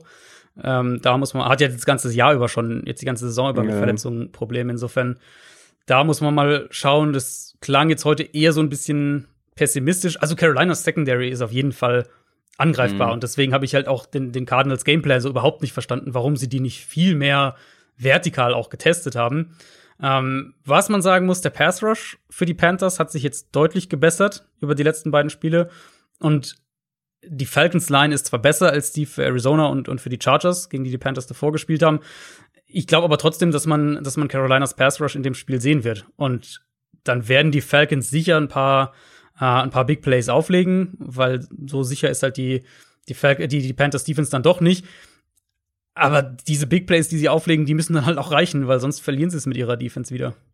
Also ich glaube, wenn Kevin Ridley spielt, ähm, dann sollte das, wie ich schon eingangs gesagt habe, ein unterhaltsames Spielchen werden, wo beide Mannschaften punkten können gegen diese schwachen Defenses, auf die sie jeweils treffen. Ja, ja. Und am, am Ende wäre ich tatsächlich auch nicht überrascht, wenn die Falcons das dann irgendwie sogar gewinnen. Aber Ich habe auf die Panthers getippt. ja, ich auch. gesagt. Ich auch. Ich habe auch auf die Panthers getippt. Weil das Ding ist halt, also klar, Verletzungen und Julio und so weiter und so fort, aber die Falcons Offense war jetzt ja über die Spiele gar, auch gar nicht mal Und- so krass. Also es war jetzt ja nicht mal so, dass du sagst, die haben, so wie letztes Jahr, wo man halt gesagt hat, okay, die Offense ist gut, also spielt auch wirklich gut, ähm, und die verlieren halt dauernd nur aufgrund ihrer Defense. Jetzt dieses Jahr ist es ja auch eher so offensiv ziemliches Mittelmaß. Ich muss einmal noch die Running Back Brille rausholen. Todd Gurley, wenn man sich nur seine Stats aus dem letzten Spiel angeguckt hat, wird man denken, ah, da ist er wieder, alte Todd Gurley. Nee, da ist er nicht. Todd Gurley sieht so langsam und behäbig aus. Das Mhm. ist Wahnsinn. So wenig Explosivität. Also, da Ja. sind ich sag mal so, da sind einige Backup äh, Running Backs explosiver und dynamischer als Todd. Gurley aktuell. Das gesamte Backfield für die 49ers zum Beispiel. Ja, ja, zum Beispiel. Man kann auch andere nennen, aber ich musste gerade erstmal überlegen, weil da sind ja auch äh, ein paar verletzt, aber selbst die Backups ähm, würden mehr Schaden anrichten, glaube ich. Kommen wir zu den Titans und den Bills. Sehr schönes Spiel, absolutes Topspiel. Ähm, Wenn es denn stattfindet. muss wenn es denn stattfindet, richtiger Hinweis, äh, die Titans haben ja, Ja, jetzt also schon Spielrückstand. Ja. Genau, und das ist so das Spiel, wo ich am skeptischsten bin, ehrlicherweise. Ihr werdet vielleicht schon, vielleicht, wenn ihr am, am Donnerstagmittag irgendwann die Folge hört, wissen wir schon mehr. Ähm, oder am Freitag dann spätestens, aber das ist von den Spielen jetzt, wo von den Teams mit positiven Fällen das, wo ich am skeptischsten bin, weil es einfach bei den Titans ja jetzt zum wiederholten Male aufkam und du eben diese das kann ja gut sein, dass die jetzt noch mal eine Weile brauchen, bis sie überhaupt in ihre Facilities dürfen. Dann können wir das ja, das Matchup an sich relativ kurz besprechen, weil, mhm. wie gesagt, die Wahrscheinlichkeit hoch ist, dass es am Ende irrelevant ist. Aber ähm, dann lass uns über eine andere Sache sprechen, die ich bei den Bills einfach sehr auffallend finde. Beziehungsweise die Bills spielen einfach sehr beeindruckend gut, momentan vor allem offensiv ja. Ja. und gar nicht defensiv, wie ich gedacht hätte. Und vor allem Josh Allen ist einfach, er hat sich einfach so gut entwickelt, auch noch mal zum letzten Jahr. Es war ja schon nach Jahr eins oder im zweiten Jahr hat er schon einen Schritt nach vorne gemacht und jetzt im dritten Jahr noch mal. Und das meinte ich vorhin in den News. Es ist halt so, so wichtig, als Quarterback, als junger Quarterback, ein gutes Umfeld und vor allem einen richtig guten Coaching-Staff zu haben. Weil es gibt ja immer dann so Überlegungen, wie wäre es, wenn jetzt die Jets Josh Allen genommen hätten? Mhm. Und ich habe sehr große Zweifel, dass er sich auch nur ansatzweise zu dem entwickelt ja. hat, was er jetzt bei den Bills ja, ist. Ja. ja, überhaupt keine Frage. Das ist wirklich so ein klassisches Beispiel, wo du einen Quarterback hast, der Tools hat, aber der eigentlich weder in den verschiedenen Stufen im College noch ja dann als Rookie sonderlich gut gespielt hat. Also er hatte immer diese Big Plays hier und da und ja, es war halt immer der Arm, der Arm, der Arm, der Arm. Genau. Aber es war halt jetzt nie, dass du den Eindruck hattest, ähm, da ist wirklich ein, ein absolutes Top-Quarterback-Talent. Und mhm. deswegen ist er ja auch so ein kontroverser Spieler letztlich und, und einer, über den so viel, gerade letztes Jahr halt, wo die Bills zwar viel gewonnen haben, aber halt Allen mehr so der, mehr so mit dabei war und halt ab und zu seine Highlights setzen konnte, aber jetzt nicht diese Offense irgendwie maßgeblich getragen hat. Ähm, deswegen gibt's diese kontroversen Diskussionen ja auch. Und ja, bin ich völlig bei dir. Also du hast halt Quarterbacks, die so gut sind, dass sie in jeder Situation gut wären in manchen halt dann noch besser. Patrick Mahomes zum Beispiel, der wäre in jedem Team gut. Bei den Chiefs ist er halt noch besser, weil halt alles um ihn herum so gut ist. Ja. Ähm, aber dann hast du eben auch diese Quarterbacks, die einfach die, die Unterstützung auch brauchen in ihrer Ausbildung quasi. Und Josh Allen, die Bills haben wir ja schon einige Male thematisiert, haben das halt perfekt gemacht. Die Offensive Line neu aufgebaut, die Receiver-Gruppe aufgebaut. Einen der besten Playcaller dieses Jahr mhm. in der NFL, auf offensive Playcaller in der NFL. Ähm, und Josh Allen hat halt jetzt dann, was nicht selbstverständlich ist, muss man auch sagen, also nur weil die Umstände gut sind, ist nicht automatisch die Entwicklung da. Aber er hat halt diese Entwicklung auch hingelegt. Und das, ähm, muss ich ehrlich sagen, habe ich nicht erwartet, weil es für mich diese Anzeichen dafür auch nicht gab. Aber umso, ähm, umso größeres Lob natürlich auch an, an Allen selbst, aber auch an die ja. Coaches, mir wäre jetzt als Beispiel Russell Wilson vor allem eingefallen, der eigentlich immer mhm. gut war, auch wenn die mhm. Seahawks offensiv mal so richtig schlecht aussahen und eine katastrophale O-Line hatten und wenig Waffen, weißt du? Also der hat jedes Jahr eigentlich individuell ähm, geliefert. Bei Josh Allen muss man halt auch noch sagen, was ich, was ich auffallend finde, ist, ja, Stefan Dix ist halt so der Gamechanger, der die Offense noch mal auf ein anderes Level gehoben hat, aber da wird auch der Ball sehr, sehr gut verteilt. Ne? Also es sind so viele Leute, die irgendwie eine Rolle spielen. Da ja, haben jetzt schon acht verschiedene Leute einen Touchdown-Pass von Josh Allen gefangen. Ja. Ja, wollen wir, wie weit wollen wir über das Matchup reden? Jetzt kommt eine Titans-Defense also vielleicht. Ich, ja, ich glaube, da kann man ganz gut, ein, ähm, ganz gut einsteigen kurz, weil die Titans-Defense, ehrlich gesagt, für mich bisher und Tennessee haben jetzt noch ein Spiel weniger, das heißt, es ist noch schwerer. Oh, ist schon so lange her. Ja, richtig, ist auch schon lange her. Ähm, aber die Titans Defense bisher waren ein gutes Stück schlechter, als ich erwartet ja, hatte. Ja. Also eher so Richtung unteres Mittelmaß. Und wenn das Spiel stattfindet, äh, bekommen sie vielleicht Dory Jackson ja zurück. Das wäre natürlich ein enormer Boost, Nummer 1 Cornerback zurückzukriegen. Ähm, aber für das Spiel wäre es auch quasi, also wenn sie nicht zurückkriegen, wäre es auch quasi schon, dann würde ich dieser Defense sehr, sehr wenig nur zutrauen, weil selbst mit Dory Jackson hätte Tennessee da sehr knifflige Cornerback-Receiver-Matchups gegen mhm. dieses Bills-Trio und, und ohne Jackson kann ich mir vorstellen, dass die Titans da richtige Probleme kriegen. Und dann, äh, dann muss auch mehr vom Pass-Rush kommen. Jeffrey Simmons ist da so der einzige wirkliche Lichtblick, mit Abstrichen noch Jadavian Clowney. Ähm, und die Bills halt, wie gesagt, sie haben ja nicht nur die Receiver, sie haben auch einen guten offensiven Playcaller, sie haben eine stabile Offensive Line. Insofern, also mich würde es nicht wundern, wenn das so ein Spiel wird, wo die Bills über 30 gehen offensiv. Und da müssen dann die Titans erstmal mithalten. Ja, kurz noch zur anderen Seite. Die Titans Offense hat schon eher unterschiedliche Gesichter gezeigt. Mhm. die Bills Defense aber auch, wie ich finde, die unter meinen Erwartungen spielt. Ähm, ich meine, die haben auch noch mal die Raiders rankommen lassen. Die Titans hatten jetzt eine Woche Pause, vielleicht sogar noch mehr. AJ Brown könnte zurück sein und das könnte natürlich ähm, wieder mal ein X-Faktor sein für diese Titans Offense. Ja, quasi das Gegenstück zu Dory Jackson. Ähm, ich finde Tennessee auch da noch schwer zu greifen. Ich hatte das ja letzte total. Woche auch schon in der, in der Preview gesagt, auf das Steelers-Spiel, das dann letztlich verlegt wurde. Es ist halt eine Offense, die, glaube ich, noch an ihrer Identität ein bisschen schrauben muss, weil aktuell sehe ich ein sehr, sehr viel ineffizientes Run-Game, an dem aber festgehalten wird, dann ein sehr starkes Play-Action-Pass-Spiel, aber gleichzeitig auch noch ziemliche Defizite, was das normale Dropback-Passing-Game angeht. Und für meinen Geschmack müssten die Titans das Spiel eigentlich ein bisschen mehr in Ryan Tannehills Hände legen, gerade bei den Early Downs, da sind sie sehr, sehr, sehr, sehr runlastig. Ähm, und ich denke, das würde auch mehr, mehr Räume im Run-Game dann bei Second, bei Third Down öffnen. Gleichzeitig natürlich, du hast gesagt, AJ Brown, das, das ist einfach ein Faktor, ähm, der fehlt. Und, und das merkst du eben auch dann, wenn du in offensichtliche Passing-Situationen kommst. Äh, auf der anderen Seite Bills Defense für mich ehrlicherweise auch noch ein bisschen hinter den Erwartungen. Ja. Gerade die Secondary, die ist anfälliger als gedacht. Also da kann Tennessee schon ansetzen.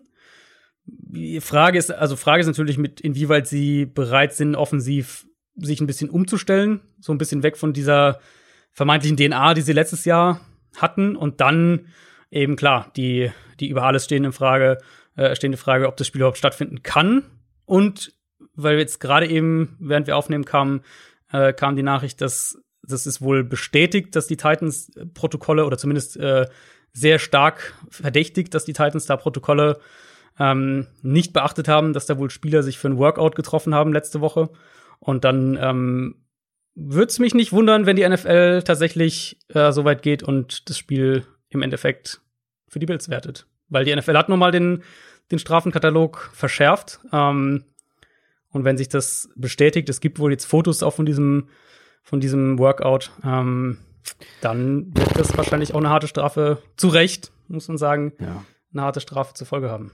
Das ist das, was ich vorhin meinte, dieses bisschen Selbstdisziplin. Alter, also, ah, dass das da reinkommt und dann auch noch so verbreitet wird, das, ja, wenn sich jeder da ein bisschen irgendwie am Riemen reißen würde, ähm, in, in einem, in einem Surrounding, wo einfach so viel Geld unterwegs ist, wo es um so viel geht und dann trifft man sich, obwohl man nicht darf, irgendwie ähm, zum gemeinsamen Workout. Ja. Das ist halt schon Ja. wirklich selten dämlich. Ja, und es passt halt auch genau zusammen, ne, mit dieser Timeline, wo wir gesagt haben, eigentlich jetzt zwei Tage in Folge kein positiver Test und sieht soweit gut aus und plötzlich kommen wieder zwei Tests so ein bisschen aus dem Nichts heraus, wo die ja vermeintlich isoliert hätten sein müssen. Ne, Ja. Offensichtlich waren sie es halt nicht. Vermeintlich.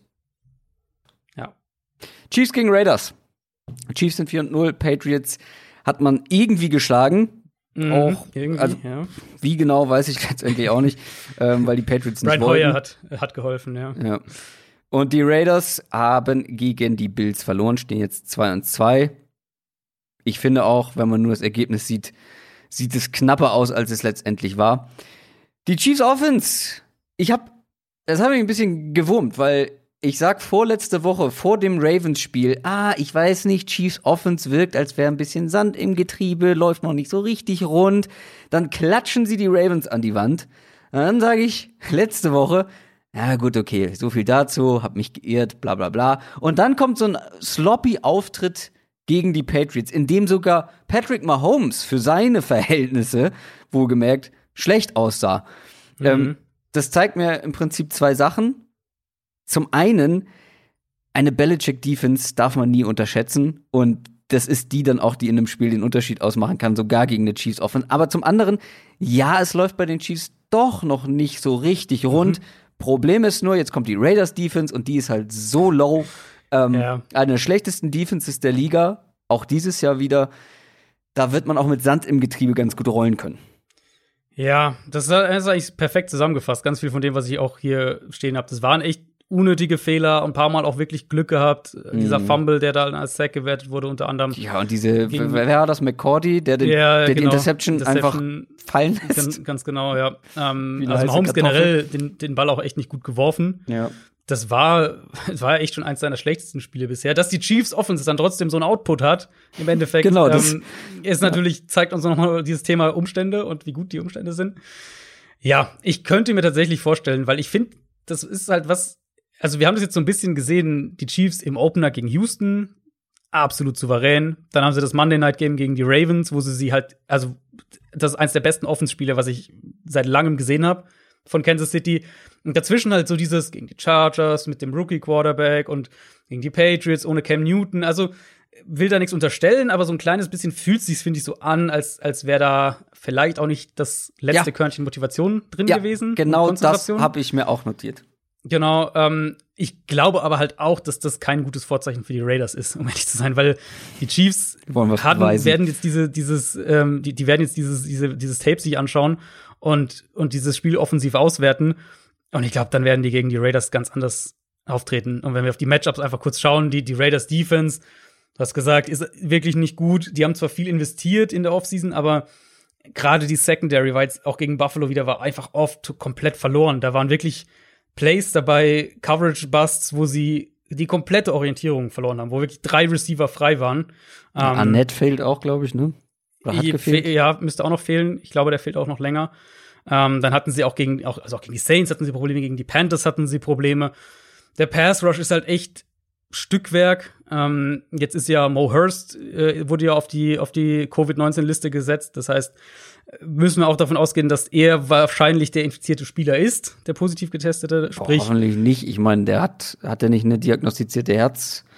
Das stimmt, ja. Hat's Kommt, äh, Fehler kommt, irgendwie? äh, ja, äh, ja, will mir vorsichtig sein. Ich weiß nicht genau, was davon dann bestätigt war. Das ging ja auch viel. Ja, es waren die, es waren die Draft. Zweifel, die man vor dem Draft Rumor. hatte, deswegen ist er Genau. so tief gefallen. Ja, ja, Und dann wurde ja zum Teil das auch wieder entkräftet. Also auf jeden Fall ähm, äh, hoffen natürlich, dass er schnell wieder gesund wird. Ähm, ist aber halt auch, wenn wir sportlich gucken, der eine Spieler, der so wirklich halbwegs konstant einen Pass Mhm. Rush bereitet hat.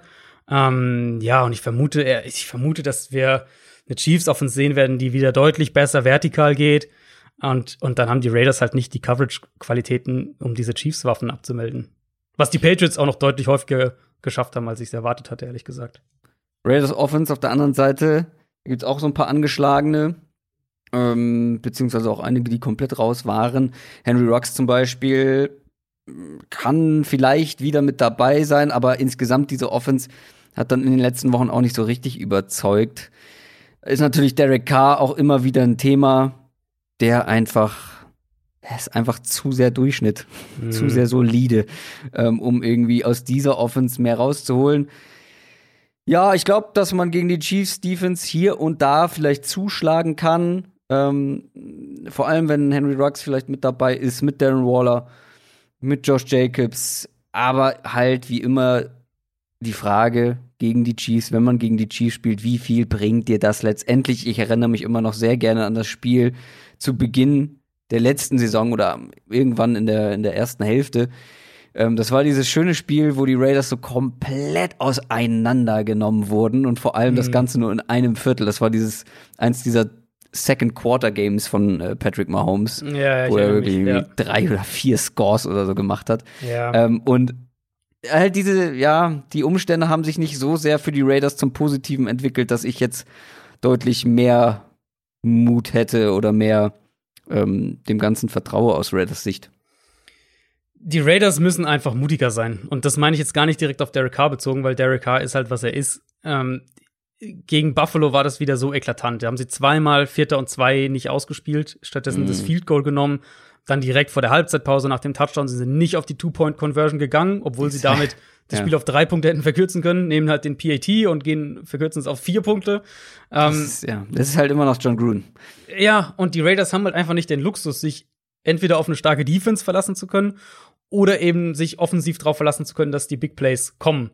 Ähm, die Big Plays, die wirft Derek Carr, wenn sie ihm klar präsentiert werden oder wenn er es als primären Read bekommt und dann wirft er sie ja auch nicht schlecht. Das war ja immer so dieses Ding mit Derek Carr. Die, die, die Deep Balls sind nicht schlecht, aber er wirft sie halt nur sehr selten.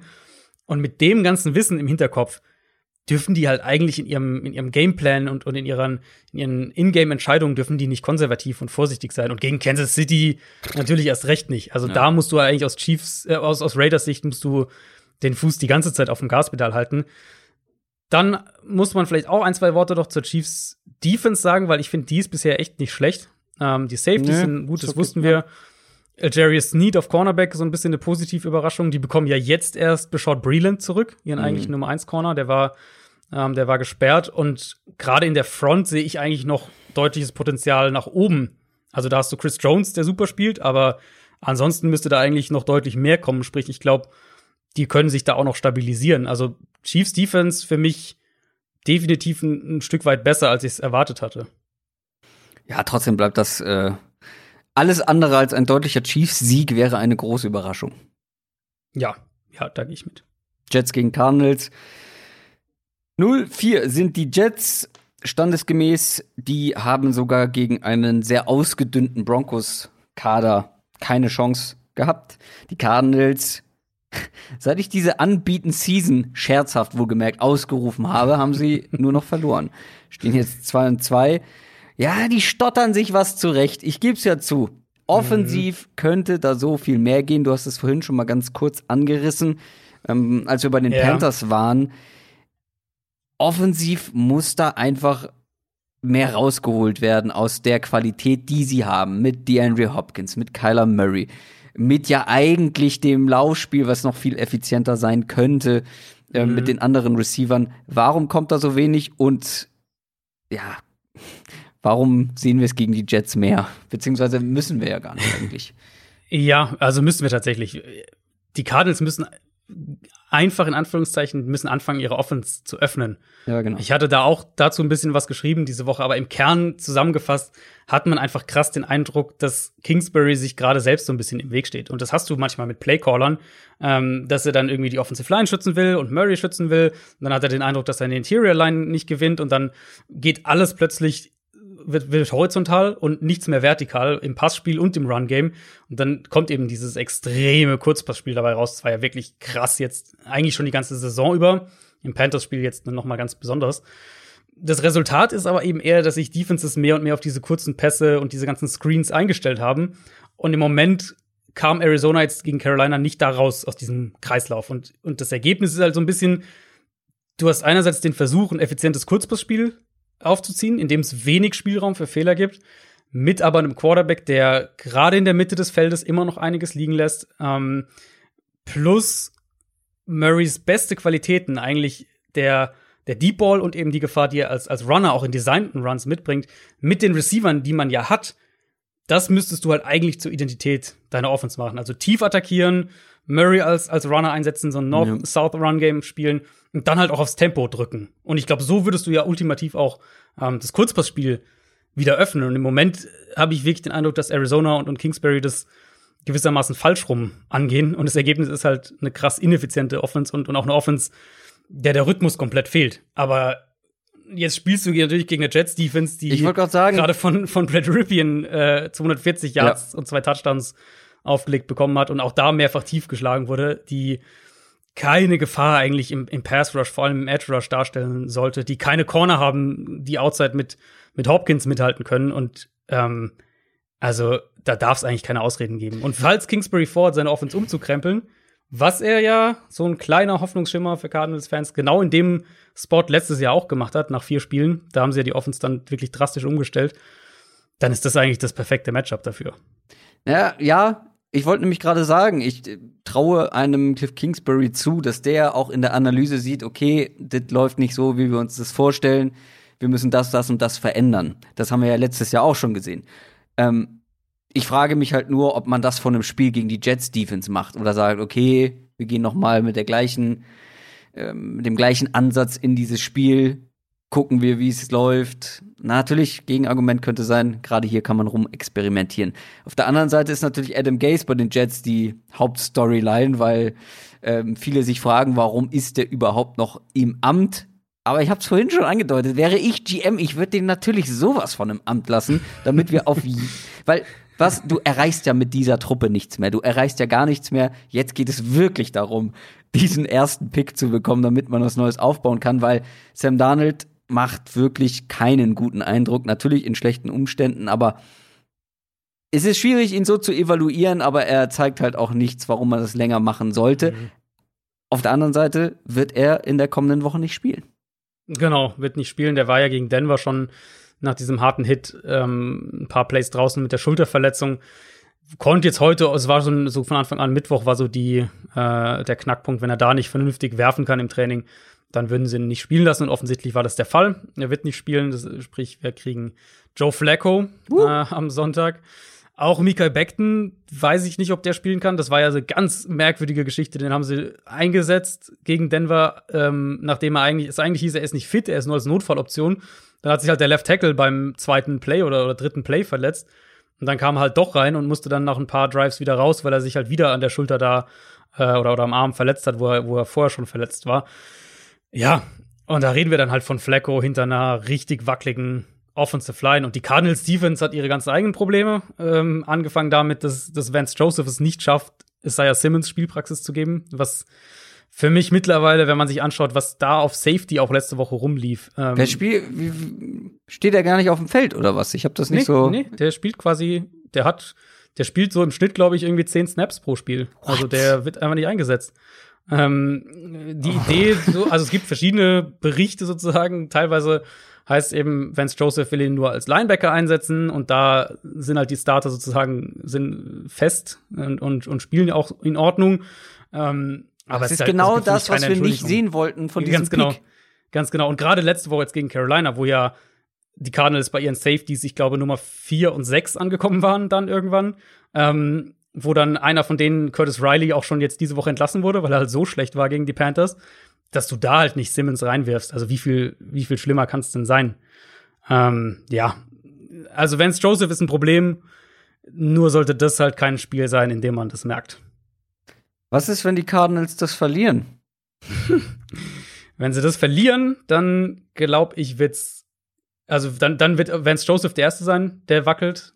Ähm, weil Kingsbury hat eine längere Leine. Aber dann wird es sehr, sehr ungemütlich, weil Detroit, okay, Ausrutscher.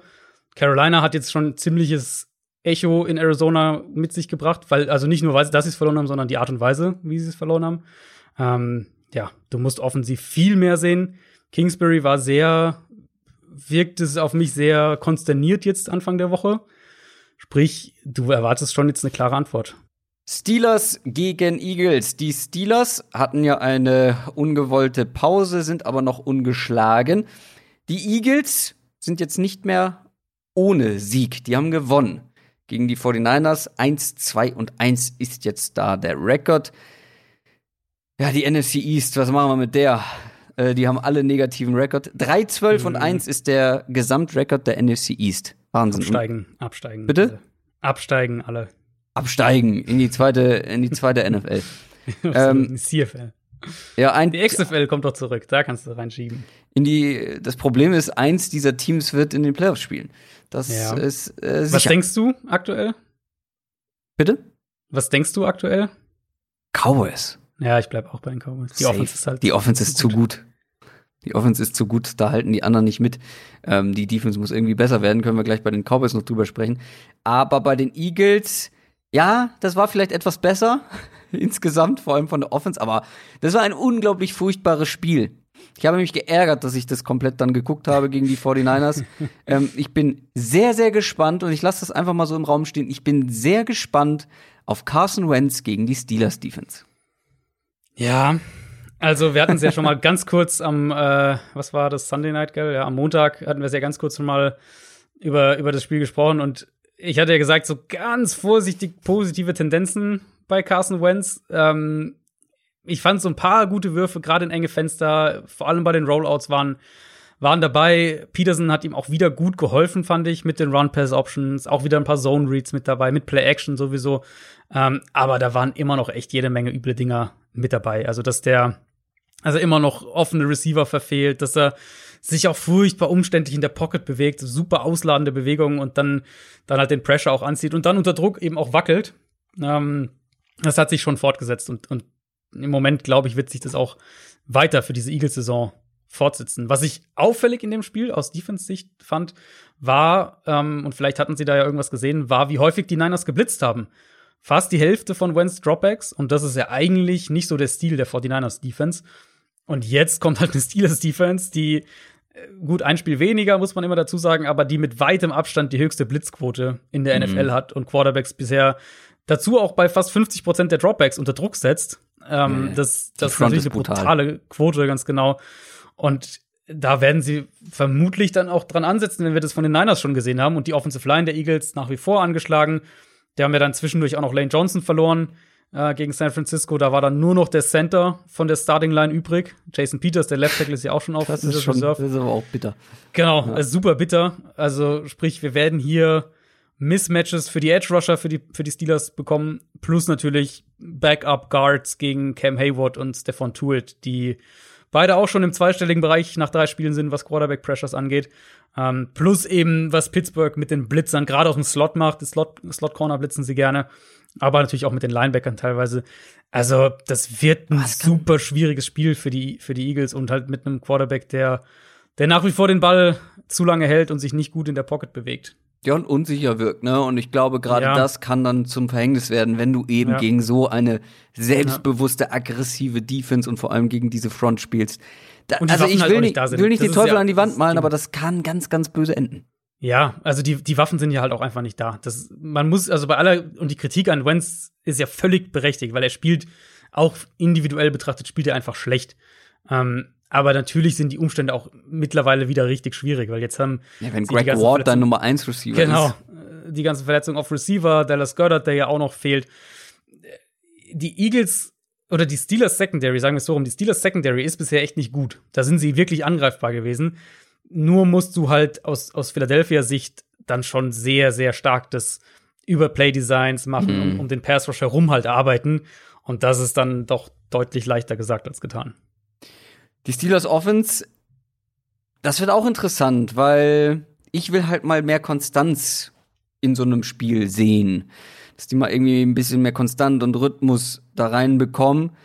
Ähm, ich glaube, die Eagles Defense ist da eine ganz gute Möglichkeit, weil die ist zwar nicht schlecht, aber jetzt auch nicht überragend gut. Irgendwie so vielleicht im oberen Mittelmaß, weiß nicht, wie du es einschätzt, aber die Steelers Mhm. Offense muss ich jetzt auch noch mal beweisen, weil aktuell beziehungsweise in den ersten drei Spielen war es halt so, dass wir immer ein paar sehr gute Phasen in den Spielen hatten, aber halt ja, ja. dann auch wieder äh, relativ schlechte Phasen.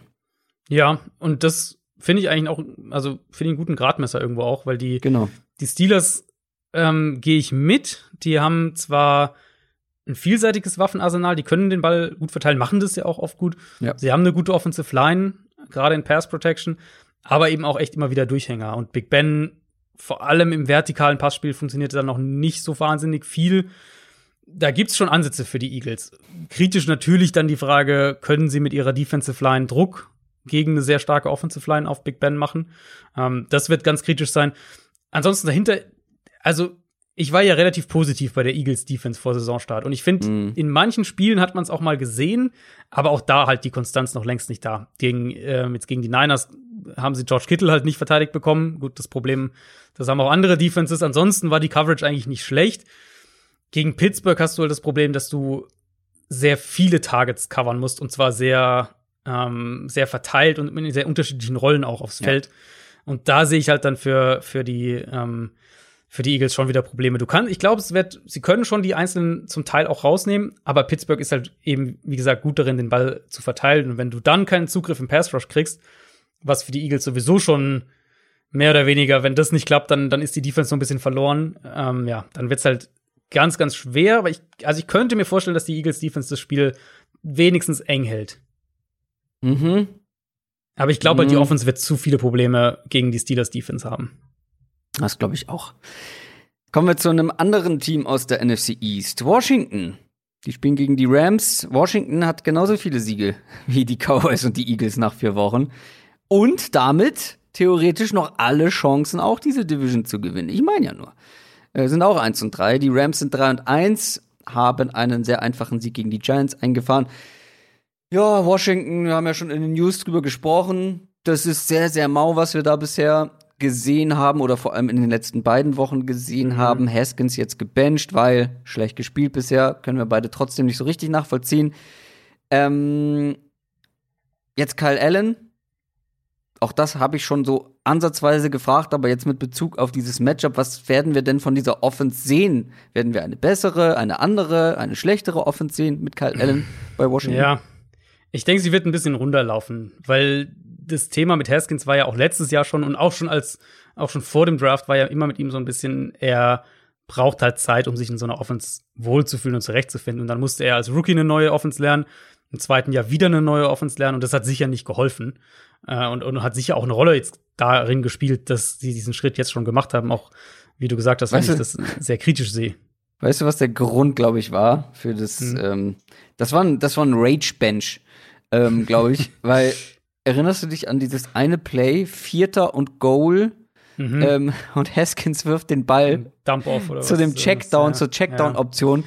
ungefähr ja. sechs Meter vor der Endzone. Ja, ja. So der absolute, das ist so eine Sache, die du halt einfach aus Prinzip nicht machen darfst, egal welcher Quarterback das ist und egal wie lange du schon in dieser, in dieser Liga spielst. Vierter und Goal mhm. und wirft den einfach in die Endzone. Ja, es ist immer noch besser als Derek Carr, der bei Fourth Down den Ball mal weggeworfen hat. Aber, ja, oh, ich erinnere ja. mich, letzte Saison, ne? ich glaube, letzte Saison war es. Ja, ja, ja. Ähm, ja, also ich, aber ich glaube, da wusste er nicht, dass äh, vierter Versuch. Ich hoffe es, ich hoffe es, ja. Ich hoffe, solche, solche Aussetzer können ja durchaus mal passieren.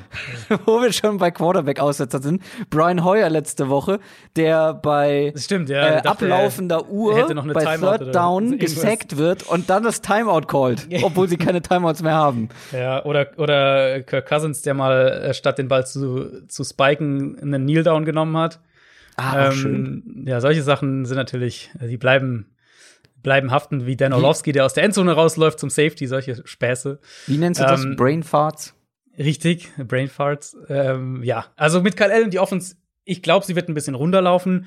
Die Frage ist halt, was ist überhaupt das Maximum an Potenzial, was du mit dieser Offensive Line, mit dem Mangel an Waffen, abgesehen von McLaurin, rausholen kannst. Und wenn die Rams das, was sie gegen die Giants im Pass Rush gezeigt haben, fortsetzen, gegen eben diese Offensive Line für Washington, dann wird auch Kyle Allen da, glaube ich, ziemlich untergehen. Und dann hast du dazu natürlich noch Jalen Ramsey. Jalen Ramsey gegen Terry McLaurin. Da wird mhm. McLaurin natürlich auch ein paar Duelle gewinnen und, und Ramsey wird nicht jeden Snap gegen McLaurin stehen. Aber er wird ihn halt auch zu einem Teil aus dem Spiel dann wieder rausnehmen können. Äh, ja, Washington jetzt gegen Baltimore auch wieder, du hast es einfach krass gesehen, wie sie keine Separation kreieren und abgesehen von McLaurin muss alles über, über die Running Backs und vielleicht dann noch Slot Receiver im Kurzpassspiel gehen und, und ich glaube, das werden die Rams dann auch aggressiv verteidigen können. Auf der anderen Seite die Rams Offense gegen die Washington Defense. Was wollen wir dazu mehr sagen, außer dass das ein eklatantes Mismatch sein muss? Hm, ich würde es zumindest mal so formulieren, dass es mich sehr überrascht hat, was für Probleme die Rams mit den Giants letzte Woche hatten, mit der Giants Defense. Und da spielen viele mm. Faktoren mit rein, klar, keine Frage. Aber ein Punkt für mich generell bleibt einfach, wie viel Sean McVay auch in seinen grundsätzlichen Ideen und in seiner ganzen Herangehensweise einfach, ähm, wie wahnsinnig viel auf das Run-Game aufbaut. Und, und das haben die Giants halt wirklich gut verteidigt. Dann war das Play-Action-Passspiel überhaupt nicht effizient. Er hat zwar, Jared Goff hat zwar viel, viele Bälle per Play-Action angebracht, aber das war fast alles kurz, so dann so Play-Action-Pass in die Flat und solche Sachen. Und das ist, denke ich, die, die einzige Frage, die man da wirklich stellen muss. Nämlich, kann Washington vielleicht mit Chase Young zurück können die das Run-Game der Rams so signifikant limitieren, dass sie die Offense ein bisschen eindimensionaler machen. Und dann können sie vielleicht auch Jared Goff mehr, mehr unter Druck setzen. Ähm, die Qualitäten mm. auch gegen den Run sind halt in der Defensive Line. Und, und das ist die, das ist die einzige Chance, wie sie, äh, wie sie da, wie sie da irgendwie was, was stoppen können. Weil dahinter schauen, wenn wir auf die, auf die Defensive Backs und so weiter gegen den Run schauen, da sind sie nicht gut. Und wenn man dann guckt, wie die Rams spielen, eben viel Motion, viel Misdirection, dann ist da natürlich auch immer die Gefahr, dass, dass da Spieler den falschen Read äh, machen und, und dann drauf reinfallen. Gerade Sean McVay ist halt eben einer, wo ich sage, okay, der hat jetzt in diesem Spiel gegen Giants gesehen, das waren die Fehler, das können wir besser machen und jetzt kommt halt mhm. wieder eine Defense, die auf Cornerback so schlecht besetzt ist und diese Mismatches Woods, Cup gegen die Receiver, mm, also würde mich sehr überraschen, wenn sie wieder so ja, so durch das Spiel stottert, diese Rams Offense. Würd's mich auch, aber das ist halt der einzige Ansatz. Also das Run-Game stoppen ja, ja. und die Offense eindimensionaler machen, damit McVay auch ein bisschen von dem weggeht, was er eigentlich lieber callt. Äh, ja, und da zumindest dafür ist die Washington Defense ja ausgerüstet. Also das ist ja, das ist ja ihre größte Qualität, diese Defensive Line. Ravens gegen Bengals, schönes Division-Duell. Ravens haben Spaziergang gegen Washington hingelegt. Ähm, sind jetzt 3 und 1. Die Bengals haben wie ich es prophezeit habe, den ersten Sieg geholt. Das war ein Treffer. Eins, zwei und eins sind sie jetzt. Ja, aber auch hier wieder so ein Thema. Selbst wenn Burrow und diese Bengals Offense irgendwie ein bisschen was reißen kann, wie soll die Bengals Defense gegen diese Ravens Offense zum Zug kommen und die in irgendeiner Weise stoppen können? Ja, das ist, das ist die gute mir. Frage. Also Ravens Offense gegen Washington, das war jetzt wieder mehr oder weniger genau das, was man in so einem ja. Spiel von denen erwartet. Nämlich ein Spiel, das nie wirklich in Gefahr ist. Dann können sie den Ball ganz gut laufen, obwohl ja Ronnie Stanley, der Left Tackle, gefehlt hat. Und dann haust du noch zwei, drei Deep Shots im Passspiel rein und das reicht dann irgendwie auch. Wenn wir einen positiven Spin für die Bengals finden wollen, dann würde ich sagen, dass sie wahrscheinlich gerade aus dem besten Spiel ihrer Defensive Front kommen in dieser Saison und sie vielleicht endlich diese Woche Gino Atkins zurückbekommen. Das wäre so mein, mein Punkt, wo ich ansetzen würde. Und, und ja. ich meine, auch da wieder, Baltimore ist eben mehr als nur die Offensive Line, eben mit allem, was sie machen, mit Lamar Jackson, mit, mit den Motion, mit Misdirection, mit den, mit den ganzen Option Plays. Aber wenn du es halt schaffst, gegen die Offensive Line zu halten, defensiv, dann hast du schon mal ein gutes Stück gewonnen, sag ich jetzt mal. Und ich will jetzt nicht zu euphorisch sein, weil die Bengals haben halt auch gegen die Jaguars gespielt, die jetzt keine furchtbare Offensive Line haben, aber sicher auch keine gute. Ähm, und deswegen abwarten. Aber es ist an sich eine, eine Defensive Line für die Bengals, wo ich vor der Saison dachte, die könnte gut sein. Ziemlich gut sogar. Mhm. Wenn sich das jetzt fortsetzt und sie Gino Atkins zurückbekommen, dann ist zumindest da eine Chance, glaube ich, anzusetzen. Die Bengals Offense Macht mhm. aber Spaß, oder? Ja. Auch ja. das eine Offense, wo der Ball viel verteilt wird. Burrow macht das auch sehr gut. Viele ja. Anspielstationen, die er mit einbezieht. Äh, und das mit dieser Offensive Line. Aber ja. gerade diese Offensive Line könnte natürlich in diesem Matchup ein erhebliches Problem darstellen. Ja, wie eigentlich in jedem Matchup. Ähm, also es, ja, ist, gut. es ist wirklich eindrucksvoll, was, was Burrow da macht hinter der Line. Ja. Auch jetzt gegen die Jaguars wieder. Der der bewegt sich einfach super gut in der Pocket, der hat richtig viel Touch und Accuracy, gerade in dieser Midrange und gerade auch wenn er geblitzt wird. Ja, ich finde, ein aufs Matchup kommen. Ich finde, dass man richtig sieht, wie das Spiel für ihn langsamer wird. Mhm. Weißt du, wie wir in den ersten zwei Wochen noch, vor allem in der ersten Woche noch gesagt haben, oh, das ja, wirkt ja. ihm alles etwas zu schnell. Ähm, ja. Da merkt er erstmal, was das nochmal für ein Sprung ist in Sachen Geschwindigkeit vom College zur NFL. Und jetzt so nach und nach sieht man einfach, wie er souveräner wirkt, wie er sich besser bewegt, wie das alles so ein bisschen langsamer wird und ein bisschen ersichtlicher für ihn wird. Ja, ganz genau. Und eben wie gesagt, auch gerade wenn, wenn die Defense blitzt, ist es ja häufig auch der, der, der Vorteil für die Offense sozusagen ist ja, dass die, ähm, die Reads in der Coverage dann leichter werden für den Quarterback, weil es halt meistens relativ klare Reads dann sind, eben dadurch, dass, dass fünf oder sechs Pass-Rusher kommen. Ravens natürlich auch wieder dieses Jahr eine der blitzlastigsten Defenses der Liga, aber sie kommen damit noch nicht so regelmäßig zum Quarterback auch durch, wie wir das teilweise letztes Jahr gerade ähm, in der zweiten Saisonhälfte von Baltimore gewohnt waren. Das heißt, es gibt hier auf jeden Fall eine Chance für die Bengals. Dafür muss viel passen, keine Frage. Burrow muss super ja. spielen, die Bengals Receiver müssen diese Drops abstellen. Die auch gegen Jacksonville wieder ein paar Dinger gehabt. Ähm, und die Ravens Secondary ist natürlich auch noch mal eine andere Nummer, aber da könnte Cincinnati's Offense wiederum, glaube ich, sogar ansetzen, weil Marlon Humphrey im Slot jetzt, der ist ja in den Slot gerückt nach der Verletzung von Tavon Young, der ist super und, und, und Humphrey gegen, ähm, äh, gegen Tyler Boyd ist jetzt, glaube ich, aus Bengals Sicht bitter, weil du deinen de facto Nummer 1 Receiver verlierst damit. T. Higgins ähm, Time. Ja, könnte ich mir wirklich vorstellen, weil die Outside Corner für die Ravens sind bisher dieses Jahr nicht so gut. Und mit, mit T. Higgins und auch AJ Green, auch wenn AJ Green mittlerweile für mich ziemlich klar der Nummer 3 Receiver in der Offense ist. Mhm. Ähm, aber mit den beiden kannst du da eigentlich schon angreifen. Ja, T. Higgins und Burrow scheinen eine echt gute Connection zu mhm. haben, die ich ja, noch nicht ja. so erwartet hätte. Die ähm, auch immer besser wird von Woche zu Woche. Genau, genau, genau. Das habe ich nämlich auch letzte Woche gedacht. Und ich meine, wir waren beide große T. Higgins-Fans. Ich glaube, ich fasse noch ein bisschen mehr, war mein Nummer 3 Receiver. Und ich war eigentlich ja fast ein bisschen enttäuscht, dass er dann bei den Bengals gelandet ist, weil ich dachte, wir sehen in den Jahr 1 noch nicht so viel und noch nicht so viele Targets, aber das werden mehr, das, er spielt mehr und diese Connection wird immer besser und er individuell sieht auch schon richtig gut aus. Ist ja fast wie ein dynamischer Tight End. Der ist ja wirklich, mhm. ich habe das Gefühl, er ist noch mal massiger geworden. Das ist wirklich ein nicht das einfachste Matchup, was du als Outside Receiver, ja. äh, Outside Cornerback haben willst. Ja, klar. Und dann halt gerade eben, wie gesagt, das Thema eben ist Blitzing. Burrow bewegt sich gut gegen den Blitz und hat dann ein klares Matchup. Sieht, okay, ich habe hier T. Higgins 1 gegen 1 und er vertraut ihm. Dann werden da auch ein paar Bälle hinfliegen und, und vielleicht auch ein, zwei Big Plays. War ja Higgins große Stärke, diese, diese Contested Ganz genau. Catches, diese Ganz fünf- genau. 50-50 Bälle. Ähm, weil er eben so eine große Reichweite auch hat. Kommen wir zu den Texans und den Jaguars. Die Texans sind 0 und 4 nach der Niederlage gegen die Vikings. Die Jaguars 1 und 3 nach der Niederlage gegen die Bengals. Ja, das ist korrekt.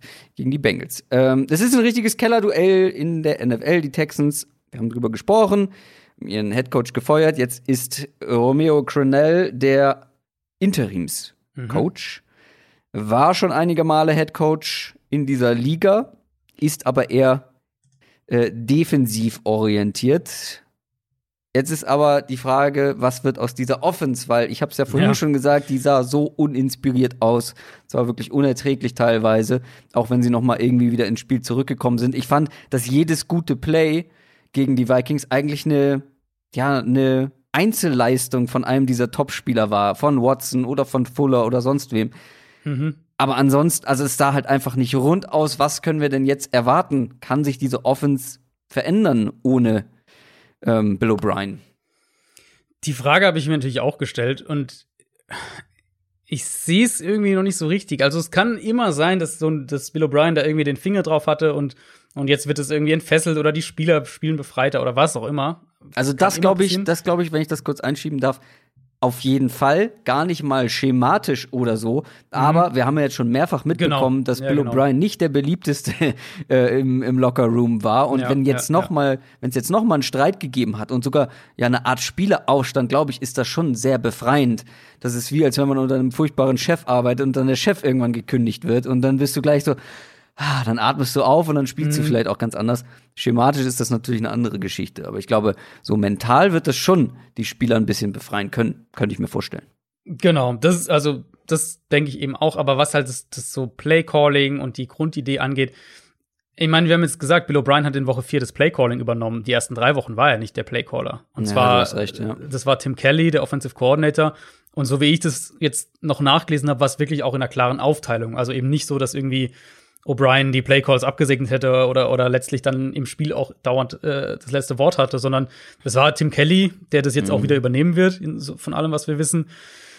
Insofern, es ist generell unmöglich zu sagen, was das jetzt mit der Offense macht, aber dass es jetzt irgendwie eine 180-Grad-Drehung gibt, das würde ich zumindest mal nicht, ähm, nicht erwarten. Dass sie einen Plan brauchen, das ist unverändert so. Und ähm, das war nicht alles O'Briens Schuld und verschwindet jetzt auch nicht automatisch, nur weil er weg ist. Gegen Minnesota ja auch wieder, ich habe es ja vorhin schon gesagt, diese, diese Run-Calls, die die teilweise hatten in absurden Situationen. Wenn du überlegst, gegen was für eine Secondary sie da gespielt haben, ähm, dann war halt oft auch einfach niemand offen. Und klar, Watson selbst hat auch nicht gut gespielt. In dem Matchup jetzt eigentlich, Jacksonville hat gegen die Bengals früh im Spiel CJ Henderson mit einer Schulterverletzung verloren. Da ist noch offen, ob er spielen kann. Und die Cornerbacks dahinter sind halt echt wackelig. Joe Schobert auf Linebacker ist auch in Coverage schlagbar. Also aus Texans Sicht hast du da mehr als genug Ja. Ansätze. Ja. Dazu halt auch ein Pass Rush für die Jaguars, der jetzt nicht sonderlich gefährlich ist, auch wenn die Offensive Line für Houston auch bisher enttäuschend ist. Also eigentlich keine Entschuldigung für Houston, da nicht ordentlich zu punkten. Nee. Ich habe auch diese Matchups von den Wide Receivers gegen die Cornerbacks ist, glaube ich, für mich auch dann spielentscheidend, ähm, weil so doof kann man sich gar nicht anstellen. Und dann reichen ja individuelle Leistungen. Dann reicht ja ein Ja, Deshaun Watson, der genau. irgendwas erkennt, oder ein Will Fuller, der ständig irgendwie tief sein Matchup gewinnt. Ähm, das kriegen die dann auch ohne, ohne aufwendiges oder kre unglaublich kreatives Playcalling hin. Ähm, von den Jaguars auf der anderen Seite in der Offense, da hat es sehr geholfen, dass DJ Chark zurück ist. Das, was wir vermutet hatten. Chark könnte auch wieder Schaden anrichten, weil auch die Cornerbacks der Texans sind nach wie vor nicht Mhm. Ja. besonders. Aber es ist halt die Frage, ob das reicht. Ja, ist die, also auch da denke ich, dass die Jaguars punkten können. Chark, hast du Mhm, angesprochen, hat der Offense wirklich ein ganz anderes Gesicht gegeben. Minshew auch wieder gut in dieser Midrange den Ball verteilt. Und Jacksonville's, äh, Jacksonville's Run-Game hatte jetzt echt auch immer wieder gute Momente. Und wenn wir eines über dieses Texans-Team sagen können, dann ist es, dass sie eine furchtbare Run-Defense haben. Und zwar wirklich so schlecht, dass es halt ein eklatantes Problem ist. Sprich, ich denke eigentlich, die Jaguars werden da den Ball einigermaßen laufen können und Chark sollte ein individuelles Matchup-Problem sein. Ich denke auch LaVisca Chenault wird dann in der Rolle als Nummer zwei wieder, wo er deutlich besser spielt als äh, in dem Spiel gegen Miami, wo er die Eins sein musste, wird auch da den, den Texans Probleme bereiten. Und dann, auch da kann man natürlich sagen, der, der Pass Rush für, ähm, für Houston ist jetzt auch nicht sonderlich gefährlich. Du hast JJ Watt, aber ansonsten nicht viel. Also ich könnte mir vorstellen, dass das sogar so Richtung, Richtung Shootout geht in dem Spiel. Ja, ich glaube auch, dass es ein offenes Spiel wird. Ähm, ich bin dann am Ende doch aber eher auf der Texans-Seite, weil ich glaube, dass das offensive Matchup ja. für die Texans ist zu gut, dass sie das irgendwie.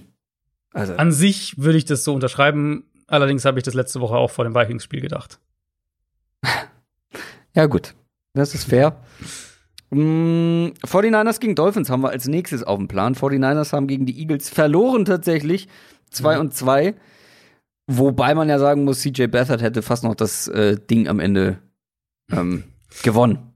Um ein ja. Haar. Dolphins haben verloren. Die Seahawks waren dann doch eine Nummer zu groß. Damit sind sie 1 und 3 ja, alles kann dieses Shanahan-System dann doch nicht irgendwie auffangen. Ne? Also nicht alle Verletzungen, vor allem wenn dann der Backup von Garoppolo, Nick Mullins, so spielt, wie er gespielt hat, nämlich ja, sehr, ja. sehr schlecht. Wie sieht's denn aus im Lazarett von San Francisco?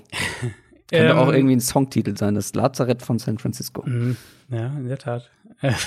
Poetisch. ähm, also die gute Nachricht aus dieser, dieser Eagles-Niederlage ist, glaube ich, wir können wirklich diese ganze Nonsens-Diskussion darüber, ob Nick Mullins nicht sogar auch diese Offense äh, ja. gut oder besser spielen könnte als Garoppolo. Gut, die war vorher schon die albern, aber. War albern, genau, aber sie kam doch irgendwie und nach dem ersten Spiel, wo er ganz gut gespielt hat, kam sie natürlich noch mehr.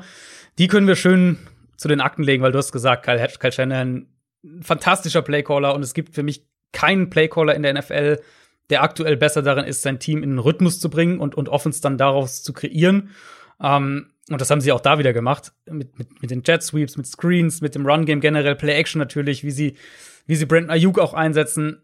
Aber du brauchst halt immer noch einen Quarterback, der die Offense auf einem vernünftigen Level umsetzen kann. Und Garoppolo ähm, kann das. Es sieht ganz gut aus, dass Garoppolo wieder spielen kann. Er war ja letzte Woche schon relativ nah wohl, soweit man das mitgekriegt hat. Aber jetzt sieht's wirklich ganz gut aus, dass er spielen kann. Kittel war schon wieder da gegen die mhm. Eagles und gleich richtig dominant. Debo Samuel hat ja auch schon wieder gespielt. Ja. War noch in einer kleineren Rolle, aber das werden sie sich Aber trotzdem sah er schon ganz gut aus. Also genau, ja, hatte nur genau. so seine, seine Special Plays sozusagen. Ja. Aber da war er schon wirklich effizient wieder. Und den werden sie jetzt noch schrittweise weiter einbauen. Da, da bin ich auch, ähm, da mache ich mir wenig Sorgen. Ayuk und Samuel, wie wir es erwartet es haben, das halt wird das wirklich, ja, Run after Catch äh, echt brutal. Duo schlechthin. Ja. ja, und Kittel halt noch dazu, der der, der ja, beste ja, Talent in der Kategorie ist. Ähm, ja, und wenn wir das alles zusammensetzen, dann dann fürchte ich so ein bisschen um die Dolphins Defense, ehrlich gesagt. Also Byron Jones das wäre so die Woche, wo er ganz dringend zurückkommen müsste. Hast du das ähm, nicht letzte Woche schon gesagt? Das hatte ich letzte Woche auch schon gesagt. Da ist er dann nicht gespielt. Noah Ikbinogene, der Rookie, bleibt halt einfach eine klare Schwachstelle. Und, und die Safeties sind zum Teil echt wackelig. Ich hatte das ja letzte Woche auch schon mal gesagt vor dem Niners-Spiel. Ähm, schaut auf die Linebacker, bevor eine Defense gegen San Francisco spielt. Und Miami mit Jerome Baker und, und Van Noy und Roberts, die sind halt in Coverage auf Linebacker auch echt, echt anfällig. Und Shanahan attackiert nichts lieber als Linebacker in Coverage. Und ich könnte mir vorstellen, dass das so ein, dass das so Richtung, Richtung sehr, sehr hoch geht für die Niners Offense. Wenn Garoppolo spielt, natürlich. Haben denn die Dolphins offensiv irgendeine Chance? Ähm, eine Chance haben sie natürlich, klar. Aber mich würde es ehrlich gesagt nicht wundern, wenn Fitzpatrick da nicht so gut aussieht gegen die Defense, die mhm. immer noch Pass-Rush-Qualitäten hat, auch wenn sie jetzt schon wieder einen verloren haben mit Sigi Ansah. Der war jetzt kein Mega-Faktor, aber äh, hatten sehr viel die Rotation dann geholt nach den Verletzungen. Ich vermute, dass wir da eine, eine wackeligere Dolphins-Line wieder sehen werden als jetzt gegen Seattle, weil Seattle halt im Pass-Rush einfach gar nichts produziert. Richard Sherman wird wohl noch nicht spielen. Das ist wohl noch eine Woche mehr Pause. Aber Dolphins Offense, ich meine, Devante Parker ist super. Mike Gesicki ist für mich so ein bisschen die, die positive Überraschung in Miami, wenn wir aufs erste Saisonviertel mhm. schauen. Aber gerade halt von, von Preston Williams hoffe ich mir schon noch ein bisschen mehr. Und das könnte so ein Spiel sein, wo dann wieder viel, viel Druck auf den Quarterback kommt, eine Secondary, die dann das auch bestrafen kann, wenn, wenn schlechte Würfe kommen. Und ich meine, wir wissen jetzt zwar schon, dass Fitzpatrick spielen wird, aber die Tatsache, dass Brian Flores das am Dienstag offiziell ankündigen muss, verrät vielleicht auch so ein bisschen, dass die Diskussion intern so langsam in die Richtung von Tua geht. Und ähm, ich könnte mir vorstellen, dass nach dem Spiel vielleicht ein Quarterback-Tausch passiert in Miami. Ich muss kurz Preston Williams mal in Schutz nehmen. Der hat schon enttäuscht, aber der kommt halt auch von einem Kreuzbandriss zurück, ne? Also klar, klar. Äh, und ist erst sein zweites Jahr. Also da dem würde ich noch ein bisschen Geduld geben. Ja, boah, ich das Spiel, weiß nicht, es gibt mir irgendwie nicht so viel, weil ich glaube, dass die 49ers, wenn Garoppolo spielt, das ganz dominant nach Hause schaukeln werden. Ja, die Dolphins werden hier vielleicht äh, Fitz, äh, Fitz Magic like das ein oder andere schöne Big Play mit dabei haben. Ähm, hier und da vielleicht auch den 49ers Probleme bereiten, aber am Ende ich sehr überrascht, wenn sie da wirklich dann eine mhm. ernsthafte Chance hätten.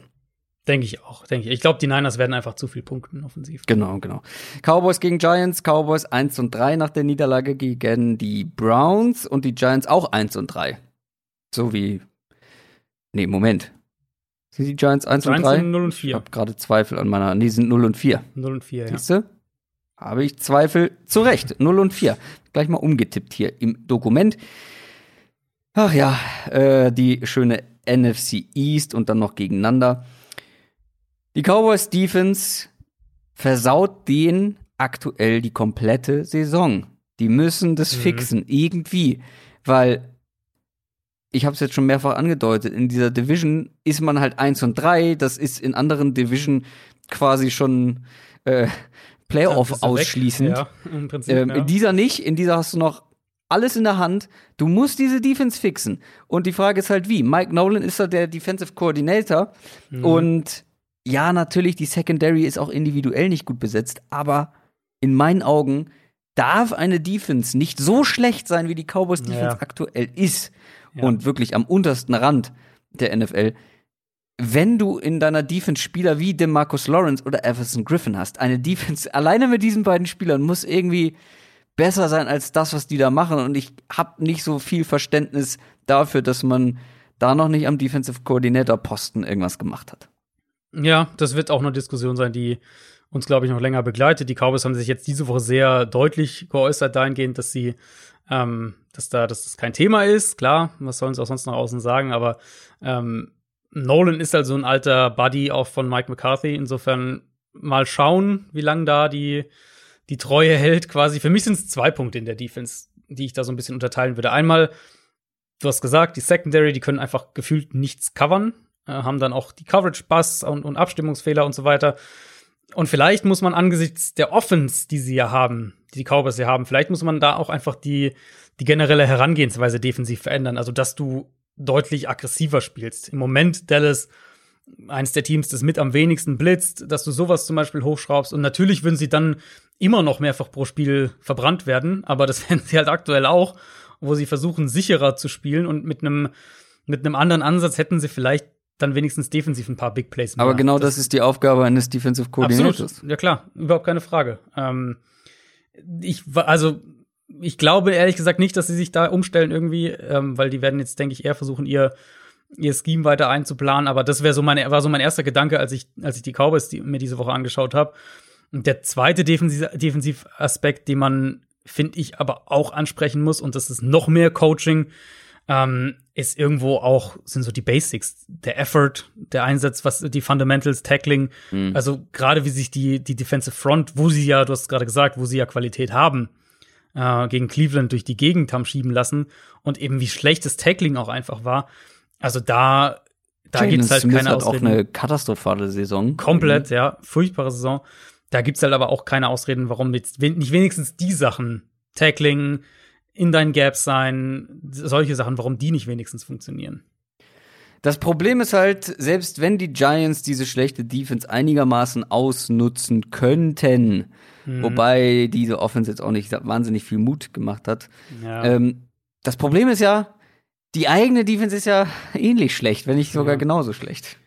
Ja, es ist also, ich glaube, die Giants können es schon ein bisschen ausnutzen offensiv, aber wenn halt dieser Cowboys Pass Rush ansatzweise noch das sein kann, was wir denken und auch abgesehen von Alden Smith irgendwas kommt, dann, ja. dann werden sie halt diese Giants O-Line wahrscheinlich zerlegen. Na, ich glaube halt, ähm, halt, dass das keine Rolle spielen wird in diesem Spiel, weil die Giants ja. die Dallas Offense nicht verteidigen kann. Das ist auch meine Vermutung. Also ich habe es ja vorhin gesagt, die Giants haben es gegen die Rams eigentlich echt ganz gut gemacht, deutlich besser als ich erwartet habe. Insbesondere in der Run-Defense, da haben sie ja auch in der, in der, in der, in der Mitte der Line haben sie ja ihre Leute. Und die, bei den Cowboys fällt der Center jetzt aus. Äh, Joe Looney hat sich im Knie verletzt, der wird ein paar Wochen fehlen. Vielleicht können sie da ein bisschen ansetzen, aber ähm, ja, an sich haben die halt weder den Pass Rush noch die Coverage-Tiefe, auch wenn James Bradbury jetzt so langsam besser reinkommt, um, um halt dieser Cowboys-Offense Probleme zu bereiten. Und deswegen würde es mich extrem wundern, wenn sie da ein, ähnlichen, ein ähnlich positives Spiel von der Defense spielen, wie, wie sie es jetzt gegen die Rams geschafft haben. Ja, dann lass halt Bradbury einigermaßen Cooper vielleicht verteidigen oder wer auch immer außen spielt, aber mhm. du hast halt eben noch die anderen Leute da rumtanzen. Ja, genau. genau. CD Lamp ist wirklich großartig übrigens. Das ist richtig. Patriots gegen Broncos. Patriots wollten nicht gegen die Chiefs gewinnen, haben sie am Ende auch nicht gemacht, sind damit 2 und 2. Die Broncos noch gut genug, um die Jets zu schlagen, habe ich bei mir stehen. Sind eins und drei. Ja. Äh, wir müssen ganz kurz über das Brad Ripien-Debüt sprechen, vielleicht. Äh, haben wir ja noch nicht gemacht, natürlich. ist jetzt schon eine Woche her, aber äh, ich glaube, wer nur die Highlights gesehen hat, wird sich denken: Holy crap, das war schlecht. Ähm, aber wer alle Snaps gesehen hat, wird denken: Ja, gut, also das waren wahnsinnig schlechte Entscheidungen, diese drei Interceptions. Ich glaube auch, dass das keine ungenauen Würfe waren, habe ich irgendwo auch gelesen. Das waren für mich keine ungenauen Würfe, das waren einfach katastrophale Entscheidungen. Der Ball hätte niemals überhaupt in diese Richtung geworfen mhm. werden dürfen. Ähm, ansonsten, glaube ich, war das Spiel ganz okay, weil er hat ja auch genug Schaden angerichtet, damit sie das Spiel gewinnen. Ja. Ähm, aber sowas kannst du dir natürlich nicht erlauben. Und vor allem kommt jetzt, wenn wir aufs Matchup gucken, die Horror-Defense schlechthin für junge Quarterbacks, die sogar einem Patrick Mahomes das Leben schwer machen kann. Ich habe Angst. um Brad also, Ripien. Also Ripien hat für mich eigentlich genau das gespielt, was du von einem ja. Backup-Quarterback erwartest. So. Und das war naja, für mich auch nochmal. Aber diese Entscheidung, also.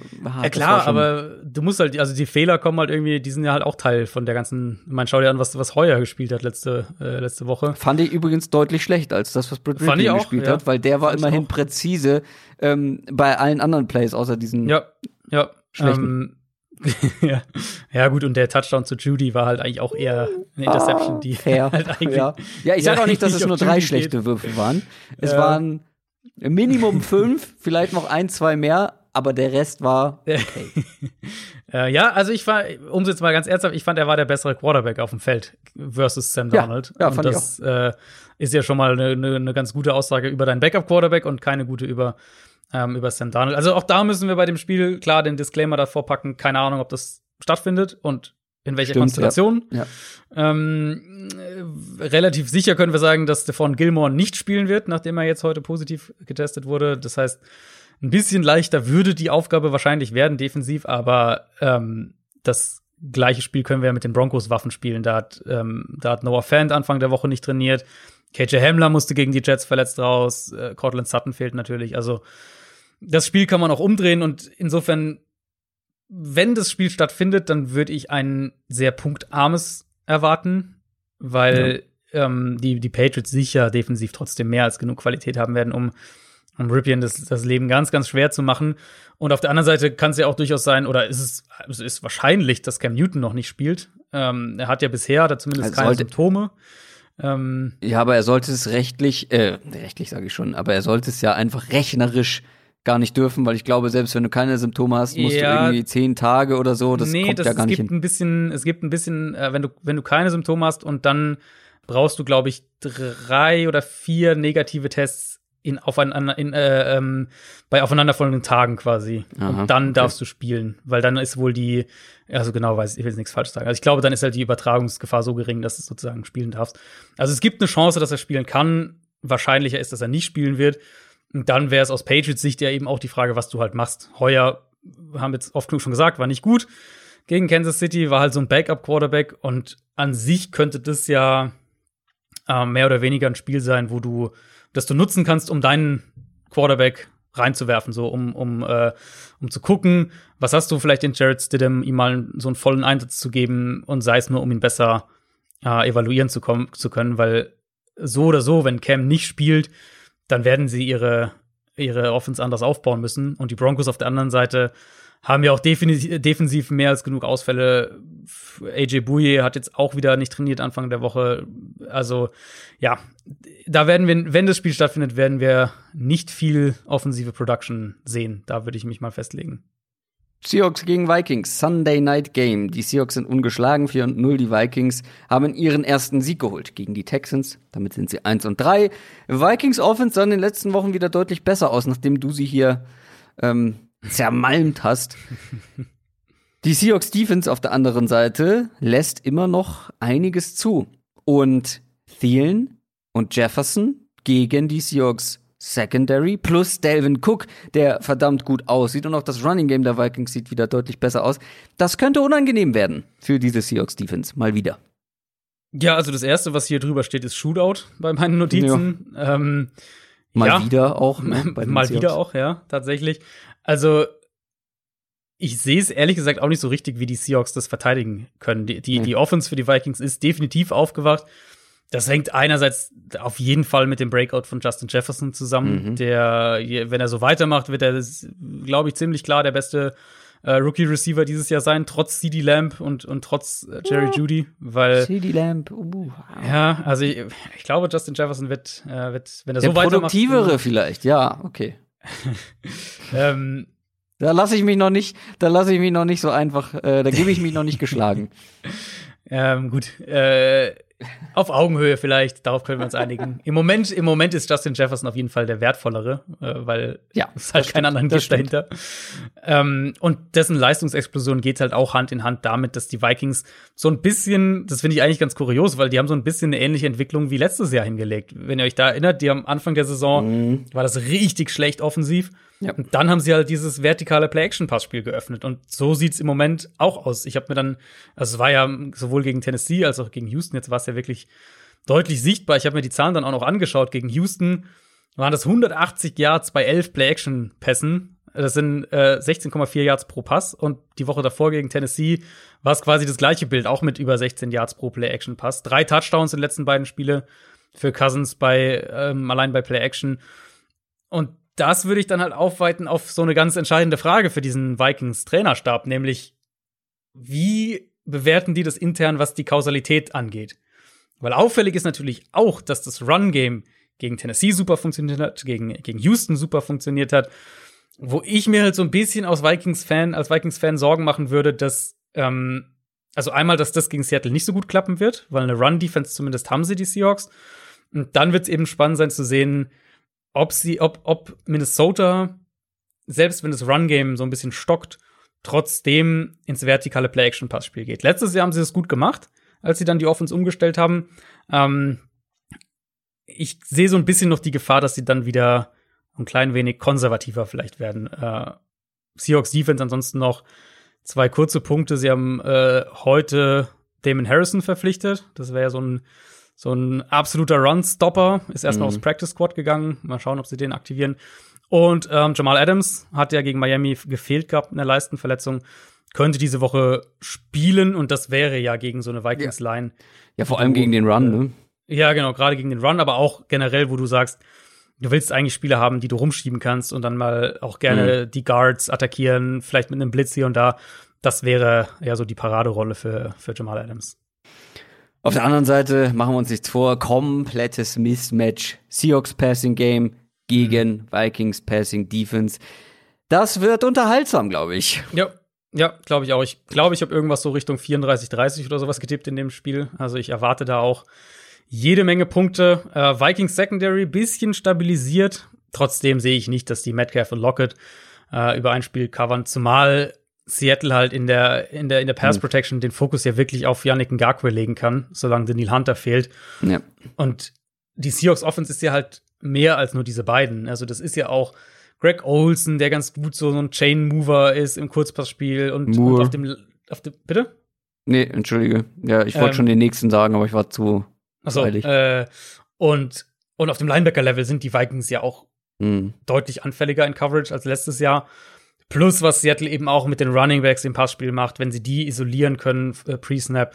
Und dann hast du halt so, so noch so einen David Moore oder so jemand in der Hinterhand. Ja. Also, ja, zu viele Waffen, zu viele Ansatzpunkte. Ich sehe nicht, wie die Vikings Defense die Seahawks Offense stoppt. Ich sehe zumindest ein bisschen, wie die Seahawks Defense die Vikings Offense stoppt. Ja, könnte ein spaßiges Spiel werden für so ein Sunday Night Game. Das wird sich lohnen für alle, die wach bleiben wollen, wird sich Mhm. aber auch für mich morgens lohnen. Ähm, wenn die Vikings Offense punkten kann, aber davon gehen wir jetzt mal aus. Ähm, das sollten sie. Das Ja, wird schön. Ja. Aber ich glaube, die Seahawks bleiben am Ende ungeschlagen. Ja, wie gesagt, also auch, ich habe, ich glaube 34, 30 sowas in der äh, Richtung für Seattle habe ich auch getippt. Monday Night Game haben wir noch auf der Uhr. Saints gegen Chargers. Saints sind 2 und 2. War dann doch relativ ungefährdet gegen die Lions. Chargers 1 und 3, auch wenn sie den Bucks das Leben schwer gemacht haben, haben sie am Ende dann noch verloren. Breeze, wir haben ja mehrfach jetzt schon über ihn gesprochen, sah letzte Woche wieder besser aus. Und jetzt Mhm. kommt endlich, was war das? War das gerade ein, äh, ein Einschub, ein, ein Einwand? Nein, nein, das war äh, Zustimmung. Ich habe gleich noch zwei, drei Gedanken zu, zu Breeze. Aber, Ja, aber das klang so, das äh, klang- Zustimmung. Nicht nach, nicht nach Zustimmung. Ähm, leid, ja, doch. Was ich aber fragen wollte, ist, kommt jetzt Michael Thomas denn endlich mal zurück oder nicht? Oder? Ja, es sieht eigentlich gar nicht so schlecht aus. Was man jetzt, das ist immer so unser Problem, dadurch, dass wir halt mittwochs aufnehmen, weiß man es immer nicht genau. Freitags wissen wir da, weiß man in der Regel dann deutlich, deutlich mehr. Aber es sieht wohl ganz gut aus. Es ist das Monday Night Game, sprich nochmal ähm, ein Tag mehr. Für mich ist mit Abstand die, die größte Frage eben, war das jetzt eine Veränderung im Spiel von Breeze oder war es eben halt die Lions Defense? So, so ein bisschen. Weil es war mit Abstand sein bestes Spiel in dieser Saison für mich eben, also vor allem dahingehend, dass er den Ball halt nicht nur tief geworfen Naja. hat, sondern auch in Ja. enge Fenster tief geworfen hat. Und, und das ist für mich auf jeden Fall ein positives Zeichen Genau. für die Saints. Jetzt muss es halt nur auch über mehrere Spiele dann äh, sich bestätigen und gegen bessere Defenses als, als das, was Detroit hat. Und eben, also falls Michael Thomas zurückkehrt, dann öffnest du natürlich diese Offense schon wieder ein ganzes Stück mehr. Und, und bei den Chargers fehlt nach wie vor ein Chris Harris auf Cornerback. Chargers sind an sich nach wie vor ja extrem drauf bedacht, über den Foreman Rush Pressure zu kreieren, aber gegen diese Saints Line wird das wahrscheinlich nicht funktionieren oder zumindest nicht nicht in dem Ausmaß, das äh, das sie brauchen. Und dann könnte Breeze halt auch Zeit haben, wirklich, um aus der Pocket raus äh, das ganze Feld zu nutzen. Ähm, auf der anderen Seite, Justin Herbert macht einen guten Job dafür, dass er ins kalte Wasser geworfen wurde. Ähm, macht natürlich seine Fehler, aber ansonsten auch ähm, gegen die Bucks sah das eher echt stark aus. Stärker, als ich gedacht Mhm. hätte gegen diese. Bucks-Defense. Ich will jetzt aber vor allem, was dieses Matchup angeht, mehr noch von der Saints Defense sehen. Weil die sollen mir mal zeigen, die sollen mal ausnutzen, dass da jetzt ein ganz junger, sehr unerfahrener Quarterback kommt.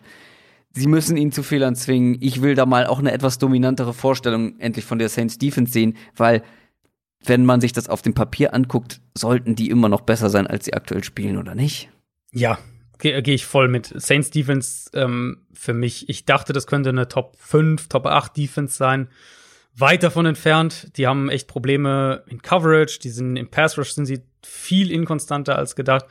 Und was du zu Herbert gesagt hast, kann ich nur voll unterstreichen. Ich glaube, wir haben letzte Woche auch ein bisschen über ihn geredet. Der ist viel weiter, als ich gedacht hatte. Ich finde es vor allem beeindruckend, wie der vertikal attackiert und, und wie ruhig er auch aus der Pocket vertikal attackiert. Da waren gegen Tampa ja echt ein paar richtig, richtig gute Bälle dabei, wo er unter Pressure den Ball 40, 50 Yards tief wirft, wo ich mir auch ein bisschen ehrlich gesagt frage, was, was genau Oregon äh, da so im Sinn hatte, wie, als sie diese Offense, die größtenteils irgendwie aus Screens und, und kurzen Pässen bestand, mit Herbert gespielt hat. Ähm, das sieht deutlich besser aus. Ich sag's mal so, die Saints bekommen vermutlich ja auch defensiv einige Leute zurück. Latimore soll wieder fit sein, Davenport vielleicht endlich mal wieder mit dabei. Ähm, und die Offensive Line für die Chargers ist immer noch nicht gut. Also die, Ja. die Chargers haben sicher nach wie vor, sehe ich das so, den Matchup-Vorteil mit ihren Receivern gegen die Saints Secondary, weil da ist New Orleans echt wackelig, wie gesagt, bisher. Aber das könnte für mich so ein bisschen so ein Spiel sein, äh, in dem der Pass Rush für New Orleans dann so richtig aufwacht. Ja, und was bedeutet das dann für Justin Herbert? Ganz schwieriges Los und viel Druck und ja, Fehler. ja, ähnliches, vielleicht, sogar ein ähnliches Spiel wie gegen Tampa. Dass er, der wird seine Big Plays werfen mhm. und wird auch ein, zwei davon anbringen und dann wird er aber vielleicht auch zwei kostspielige Turnover haben. Irgendwie sowas in der, in der Ecke. Haben wir zu dem Spiel noch was? Ähm, ich glaube, also ich glaube, dass die Saints gewinnen. Das glaube ich, muss ich hier nicht nochmal äh, hinzufügen. Ja, Hast ist, du noch was zu dem ist Spiel? Ist auch mein Tipp. Ich denke auch, dass die Saints es gewinnen und dann eben für mich, klar, du willst sehen, dass die Defense sich steigert, aber ähm, aus, also wenn ich ein Saints-Fan wäre, dann wäre mein erster Blick auf den Arm von Drew Brees und dann mal schauen, wie er diese Defense so attackiert. All or Nothing. Der Tipp der Woche. Ja, das kommt zum Abschluss immer mit dazu. Ähm, ich habe meinen nächsten Treffer gelandet. Hm. ja. Ich habe die Bengals, den ersten Bengals-Sieg prophezeit. Ja, ähm, und du hast auf die Jets gesetzt. Es, hm. Ja, also da fehlen mir halt die Worte. ähm, da hast du auch keinen Treffer verdient. Ich glaube, wir stehen jetzt 2, 1 und 0. Dominik, ähm, das waren die Lions gegen die Saints, oder? Äh, müsste so gewesen sein, ja. Ja, dann die nächste Nullrunde für ihn. Kommen wir zu dieser Woche. Ich habe wieder zwei vorbereitet, aber ich meine schon rausgehört haben, dass du mir meinen Tipp durchgehen lässt. Nochmal zur Erklärung. All or Nothing. Wir gehen alles oder nichts in einem Spiel und nennen den Siegertippen auf einen Sieger, der halt zumindest in einem offenen Spiel ist oder eben Außenseiter, ein Außenseiter-Tipp ist. Und der andere hat ein Veto, wenn er sagt, nee, das ist zu einfach, da machst du es dir zu leicht. Ähm, ich würde jetzt hier mal die Browns gegen die Colts nehmen. Hm, das war äh, der zweite, die Alternative von, von Dominik. Also insofern, äh, und da ich gesagt habe, ich würde ihm die Alternative durchgehen lassen, kann ich sie dir jetzt nicht verwehren. Ja, vor allem, weil du ja auf die Colts tippen wirst. Ja, es ist ein offenes Spiel, also fällt für mich in die offene Spielkategorie. Tippst du auf die Colts? Äh, ich habe mir ein anderes Team rausgesucht, weil ich wollte. Nein, nein, nein, nein, nein, ich will, ich will nur den Tipp für dieses Spiel hören. Ach so, für das Spiel. Äh, ich habe auf die Colts getippt, ja. Na gut. Ja. Und was ist dein All-or-Nothing-Tipp? Ja, ich wollte ein bisschen mutiger mal sein diese Woche. Und so mit einem Matchup, wo ich dachte, hm, das könnte vielleicht so eine Überraschung, Überraschungsupset äh, sein. Ich habe mir die Bengals genommen gegen die Baltimore Ravens. What? Mhm. Das ist mutig. Das rechne ich dir hoch an. Ja, ich war, er sagte mal so ein bisschen, ja, so ein bisschen mehr Pfeffer reinbringen und ich hab's ja vorhin, vielleicht ist es so ein bisschen durchgeklungen. Äh, ich, ich wollte es nicht zu positiv äh, formulieren, weil dann ist es bestimmt gleich erraten, dass das mein Upset sein könnte. Ähm, aber ich mag so ein paar Matchups in dem Spiel und Baltimore überzeugt mich noch nicht so krass, wie ich es vielleicht gedacht, erwartet hätte. Mhm. Und, und Burrow dagegen, ähm, ja, überzeugt mich ziemlich bisher. Mhm. Das ist, das ist sehr, sehr mutig. Das ist spannend. Ja, ist halt schön, dass du mehr Pfeffer reinbringen willst, aber wenn du dann halt immer keine Siege holst, verlierst du das Ganze. Was wir übrigens noch nicht gesagt haben, ist, es geht ja auch um etwas. Ähm, haben wir hinter den ja, Kulissen stimmt, schon drüber gesprochen. Am Ende werden die Verlierer ähm, für einen wohltätigen Zweck Geld spenden. Äh, Details mhm. folgt dann, wenn wir, wenn die Verlierer feststehen, würde ich sagen. Ähm, das wäre sehr witzig, weil Dominik hat jetzt schon einmal auf die Bengals getippt, hat nicht getroffen. Ich habe getroffen. Jetzt setzt du auch noch mal in der dritten Woche in Folge auf die Bengals. Es wäre sehr unterhaltsam, wenn du jetzt auch nicht triffst. Ähm, äh, wen hat denn Dominik von Football R ausgewählt? Äh, er geht auch mit einem der Spieler, die ich als offen einstufen würde. Er hat die Texans genommen gegen die Jaguars. Äh, mit der Alternative eben, wie du es wie du es gemacht hast, die Browns gegen die Colts sind für mich zwei Spiele. Also ich würde auch auf die Texans tippen, aber hier ähm, ist hier ist für mich eine Sache ganz deutlich erkennbar. Dominik will die Null da weghaben. Will Dominik will ja, den ersten Sieg holen, weil ich habe auch ganz kurz über die Texans nachgedacht und weil ich dachte, naja, die sind 0 und 4. Ähm, die Jaguars haben immerhin schon einen Sieg geholt aber ganz ehrlich, für mich sind die Texans schon Favorit. Aber ja, es ist ein offenes Spiel, ähm, deswegen ist es absolut in Ordnung. Aber da hat er seine Strategie etwas geändert. Ich, ich glaube auch, ich glaube auch, es wird ein bisschen äh, die, die Aufholstrategie und ich gehe volles in die, Risiko. Äh, in, die, in die Risikostrategie. Du, jeder, wie er das für richtig hält, ne? Gut, das waren unsere Previews auf Woche Nummer 5 in der NFL. Wir drücken alle die Daumen. Das ist nicht viele, am besten gar keine weiteren positiven Corona-Fälle gibt und dann alle Spiele einfach so stattfinden können, wie es geplant ist. Ähm, Mhm. Aber ich muss ganz ehrlich zugeben, ich hatte heute, als diese ganze Nummer mit den Patriots, ähm, mit den Raiders, mit den Titans und so weiter rauskam, ich hatte das erste Mal ein schlechtes Gefühl und erstes, das erste Mal Zweifel daran, dass wir irgendwie vielleicht doch nicht die Saison so richtig zu Ende bekommen. Ich glaube, im Endeffekt, das hatte ich schon ein, zwei Mal gesagt, es ist ein hässliches Argument, aber es ist halt die Realität, dass zu viel Geld drin steckt. Ja, ja, ja. Das beruhigt mich dann auch immer. Wenn es in irgendeiner Art und Weise werden wir es zu Ende spielen. Also mein Punkt ist eben das, was ich eingangs gesagt hatte, was ich auch Anfang der Woche geschrieben hatte. Ich habe den Text auch noch mal auf Twitter vorhin geteilt. Da könnt ihr es notfalls auch so nachlesen, dass die NFL für mich halt echt naiv an die Sache rangegangen ist und Ja. und gedacht hat, okay, mit mit vielleicht ein, zwei Spielen, die wir mal so ein bisschen dann um eine Woche verschieben oder so, dann ansonsten passt es schon oder kommen wir gut hin wenn das in Tennessee so abgelaufen ist, wie das jetzt sich so langsam herausstellt, dann wird es da Strafen geben. Ich denke, die werden mindestens Richtung hoher Draft-Pick-Entzug dann gehen. Und die, das ist auch völlig zu Recht. Äh, und, und sowas sollte sich natürlich auch nicht wiederholen. Aber du weißt halt trotzdem nicht, ob du noch ein, zwei Teams erwischst, wo so ein Outbreak kommt, die die, die Regeln befolgt haben, die alles richtig gemacht haben. Wir sehen es ja jetzt gerade bei den Patriots. Nach allem, was wir wissen, ist da nichts falsch gelaufen und die Tests sind halt einfach äh, nicht zu 100% akkurat, beziehungsweise du kannst schon infiziert sein. Und deswegen wird die NFL, glaube ich, mehr Spielraum einfach kreieren müssen. Und das heißt dann halt die Saison drei, vier Wochen nach hinten schieben. Und damit muss man halt dann letztlich irgendwie leben. Und fände ich auch, also fände ich völlig in Ordnung und wäre auch, glaube ich, der richtige Schritt. Wir sind halt nach wie vor mitten in einer Pandemie, auch wenn das viele Genau. Leute scheinbar vergessen. Und das ist nicht nur in den USA so, sondern auch in Deutschland, wenn man mal nach Berlin guckt oder wenn ich hier in München erlebe, wie da diese Wiesen da Horm äh, gehandhabt Mhm. wird von manchen Leuten, ähm, dann wundert mich das nicht, dass die Zahlen wieder steigen. Bleibt gesund. Wir freuen uns jetzt erstmal auf Woche Nummer 5. Und dann hören wir uns nächste Woche Donnerstag wieder. Folgt uns gerne bei Twitter, Instagram, YouTube und wo immer ihr uns findet. Ja, was bleibt noch anders zu sagen? Macht's gut. Tschüss. Ciao, ciao.